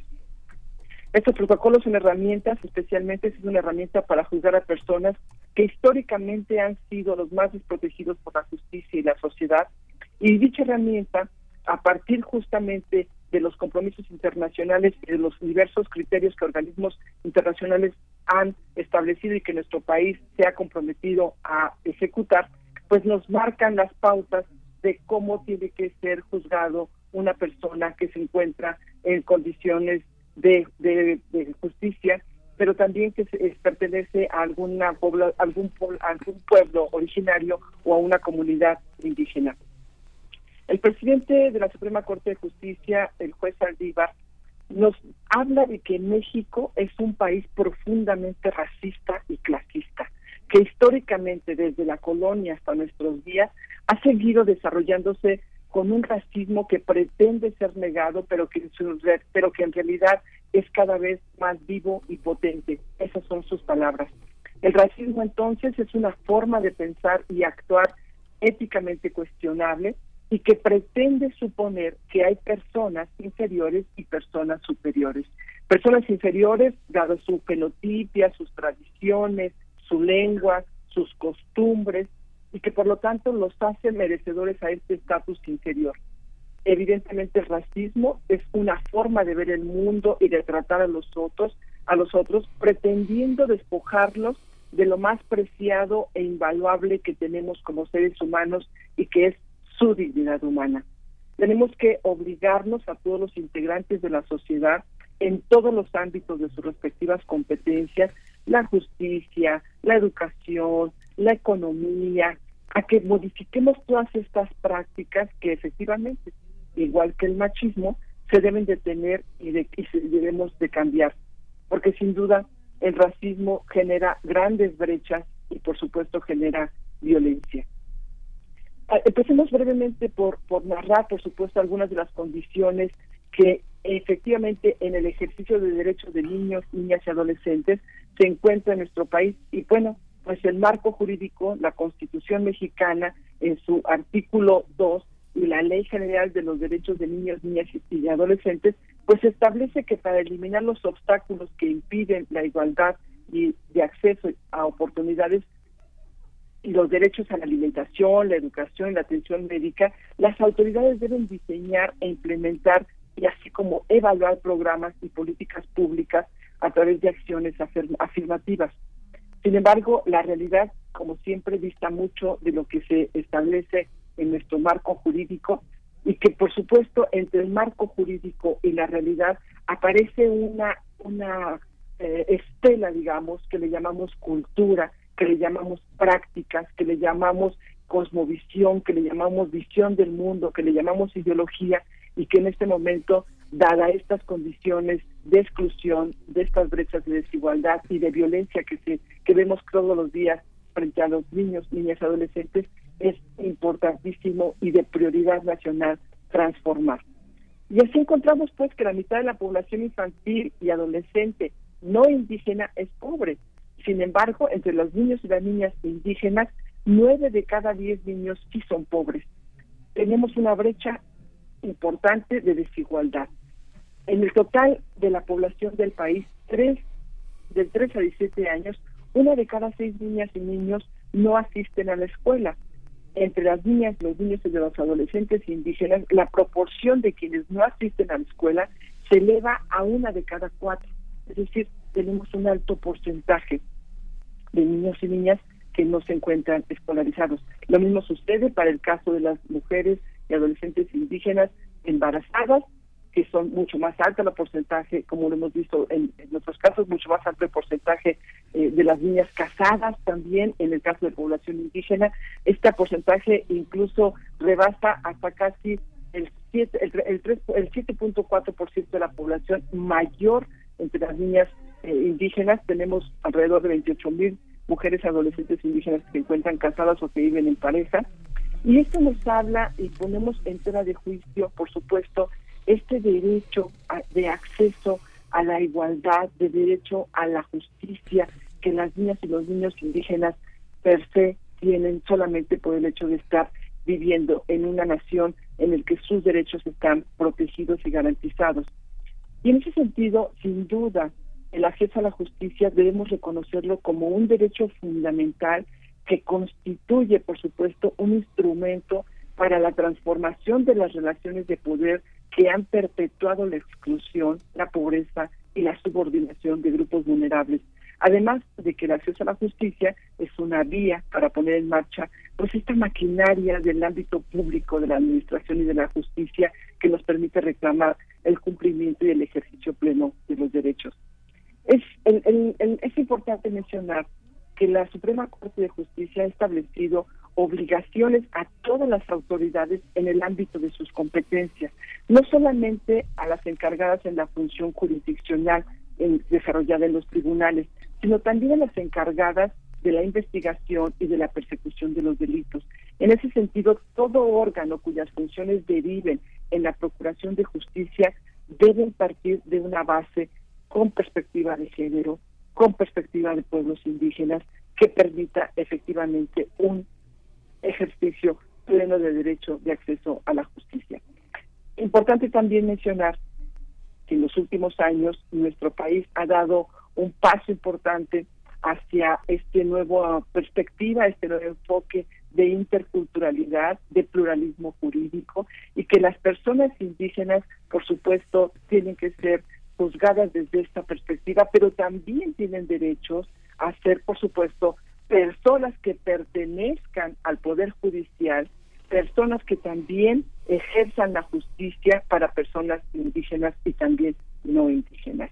Es decir, el, el protocolo, el sistema, estas nuevas perspectivas que estamos identificando en nuestra sociedad tienen que configurar una amalgama jurídica que le regrese los derechos a las personas, a las niñas, a los niños, a los adolescentes que pertenecen a comunidades y pueblos indígenas y por supuesto que vayan construyendo precedentes que avancen hacia este reconocimiento.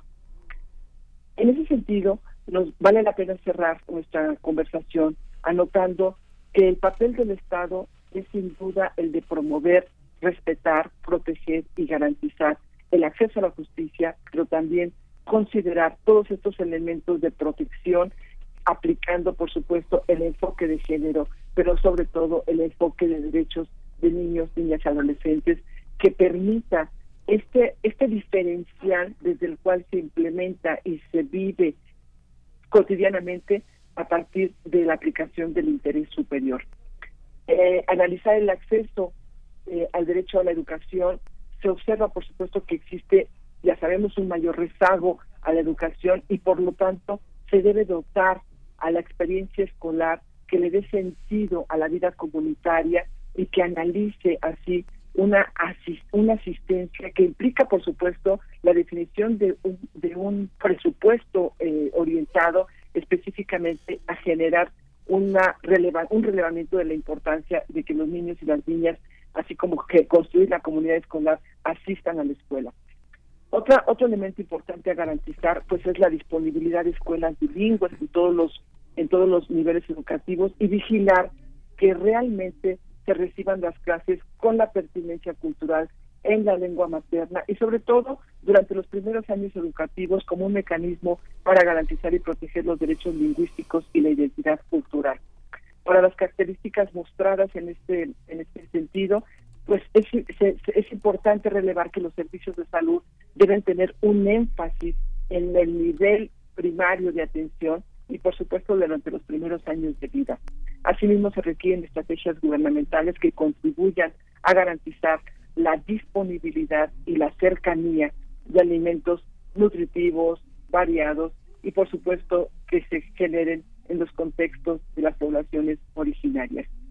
Y bueno, pues un elemento solamente para para, hacer, para cerrar con broches de oro esta esta este cambio de perspectiva es atender al tema del adultocentrismo como elemento de nuestra cultura y reconocernos que hay, por supuesto, un poder adulto que define la forma de actuar y que podemos estar eh, encontrándonos en una disyuntiva si, si nos, si nos eh, acercamos a actuar desde una perspectiva adultocéntrica que promueva un activismo, por supuesto, de los niños y las niñas, o nos apegamos a un adultocentrismo machista que va en contra de los derechos de niños y niñas. Los adultos estamos eh, en la obligación de transformar nuestra perspectiva y nuestro lenguaje y nuestro cambio para modificar este enfoque cultural. Pues Alicia Vargas, Ayala, los caminos son claros, ahí están y están estos parámetros que asienta la Corte muy relevantes, pero bueno, nos das un panorama muy completo, muy desafiante también, que revisa aspectos que eh, rebasan, rebasan los límites de la justicia. Te agradecemos por esta puntualidad, eh, por porque nos pongas a la mesa estos, eh, estos parámetros para juzgar es, con perspectiva de derechos humanos y que lo enfoques, por supuesto, hacia las infancias y adolescencias en México de origen indígena. Muchas gracias Alicia Vargas Ayala y pues nos encontramos en 15 días contigo una vez más. Gracias, Berenice, pues sin duda un gran desafío que tenemos todavía. Muchos desafíos. Gracias, Alicia Vargas Ayala. Miguel Ángel Quemay, nos vamos. Ya nos vamos, ya nos vamos, ya están a punto de dar las 10, unos segundos. Esto fue Primer Movimiento. El mundo desde la universidad. Radio UNAM presentó Primer Movimiento. El mundo desde la universidad con Berenice Camacho y Miguel Ángel Gemain en la conducción.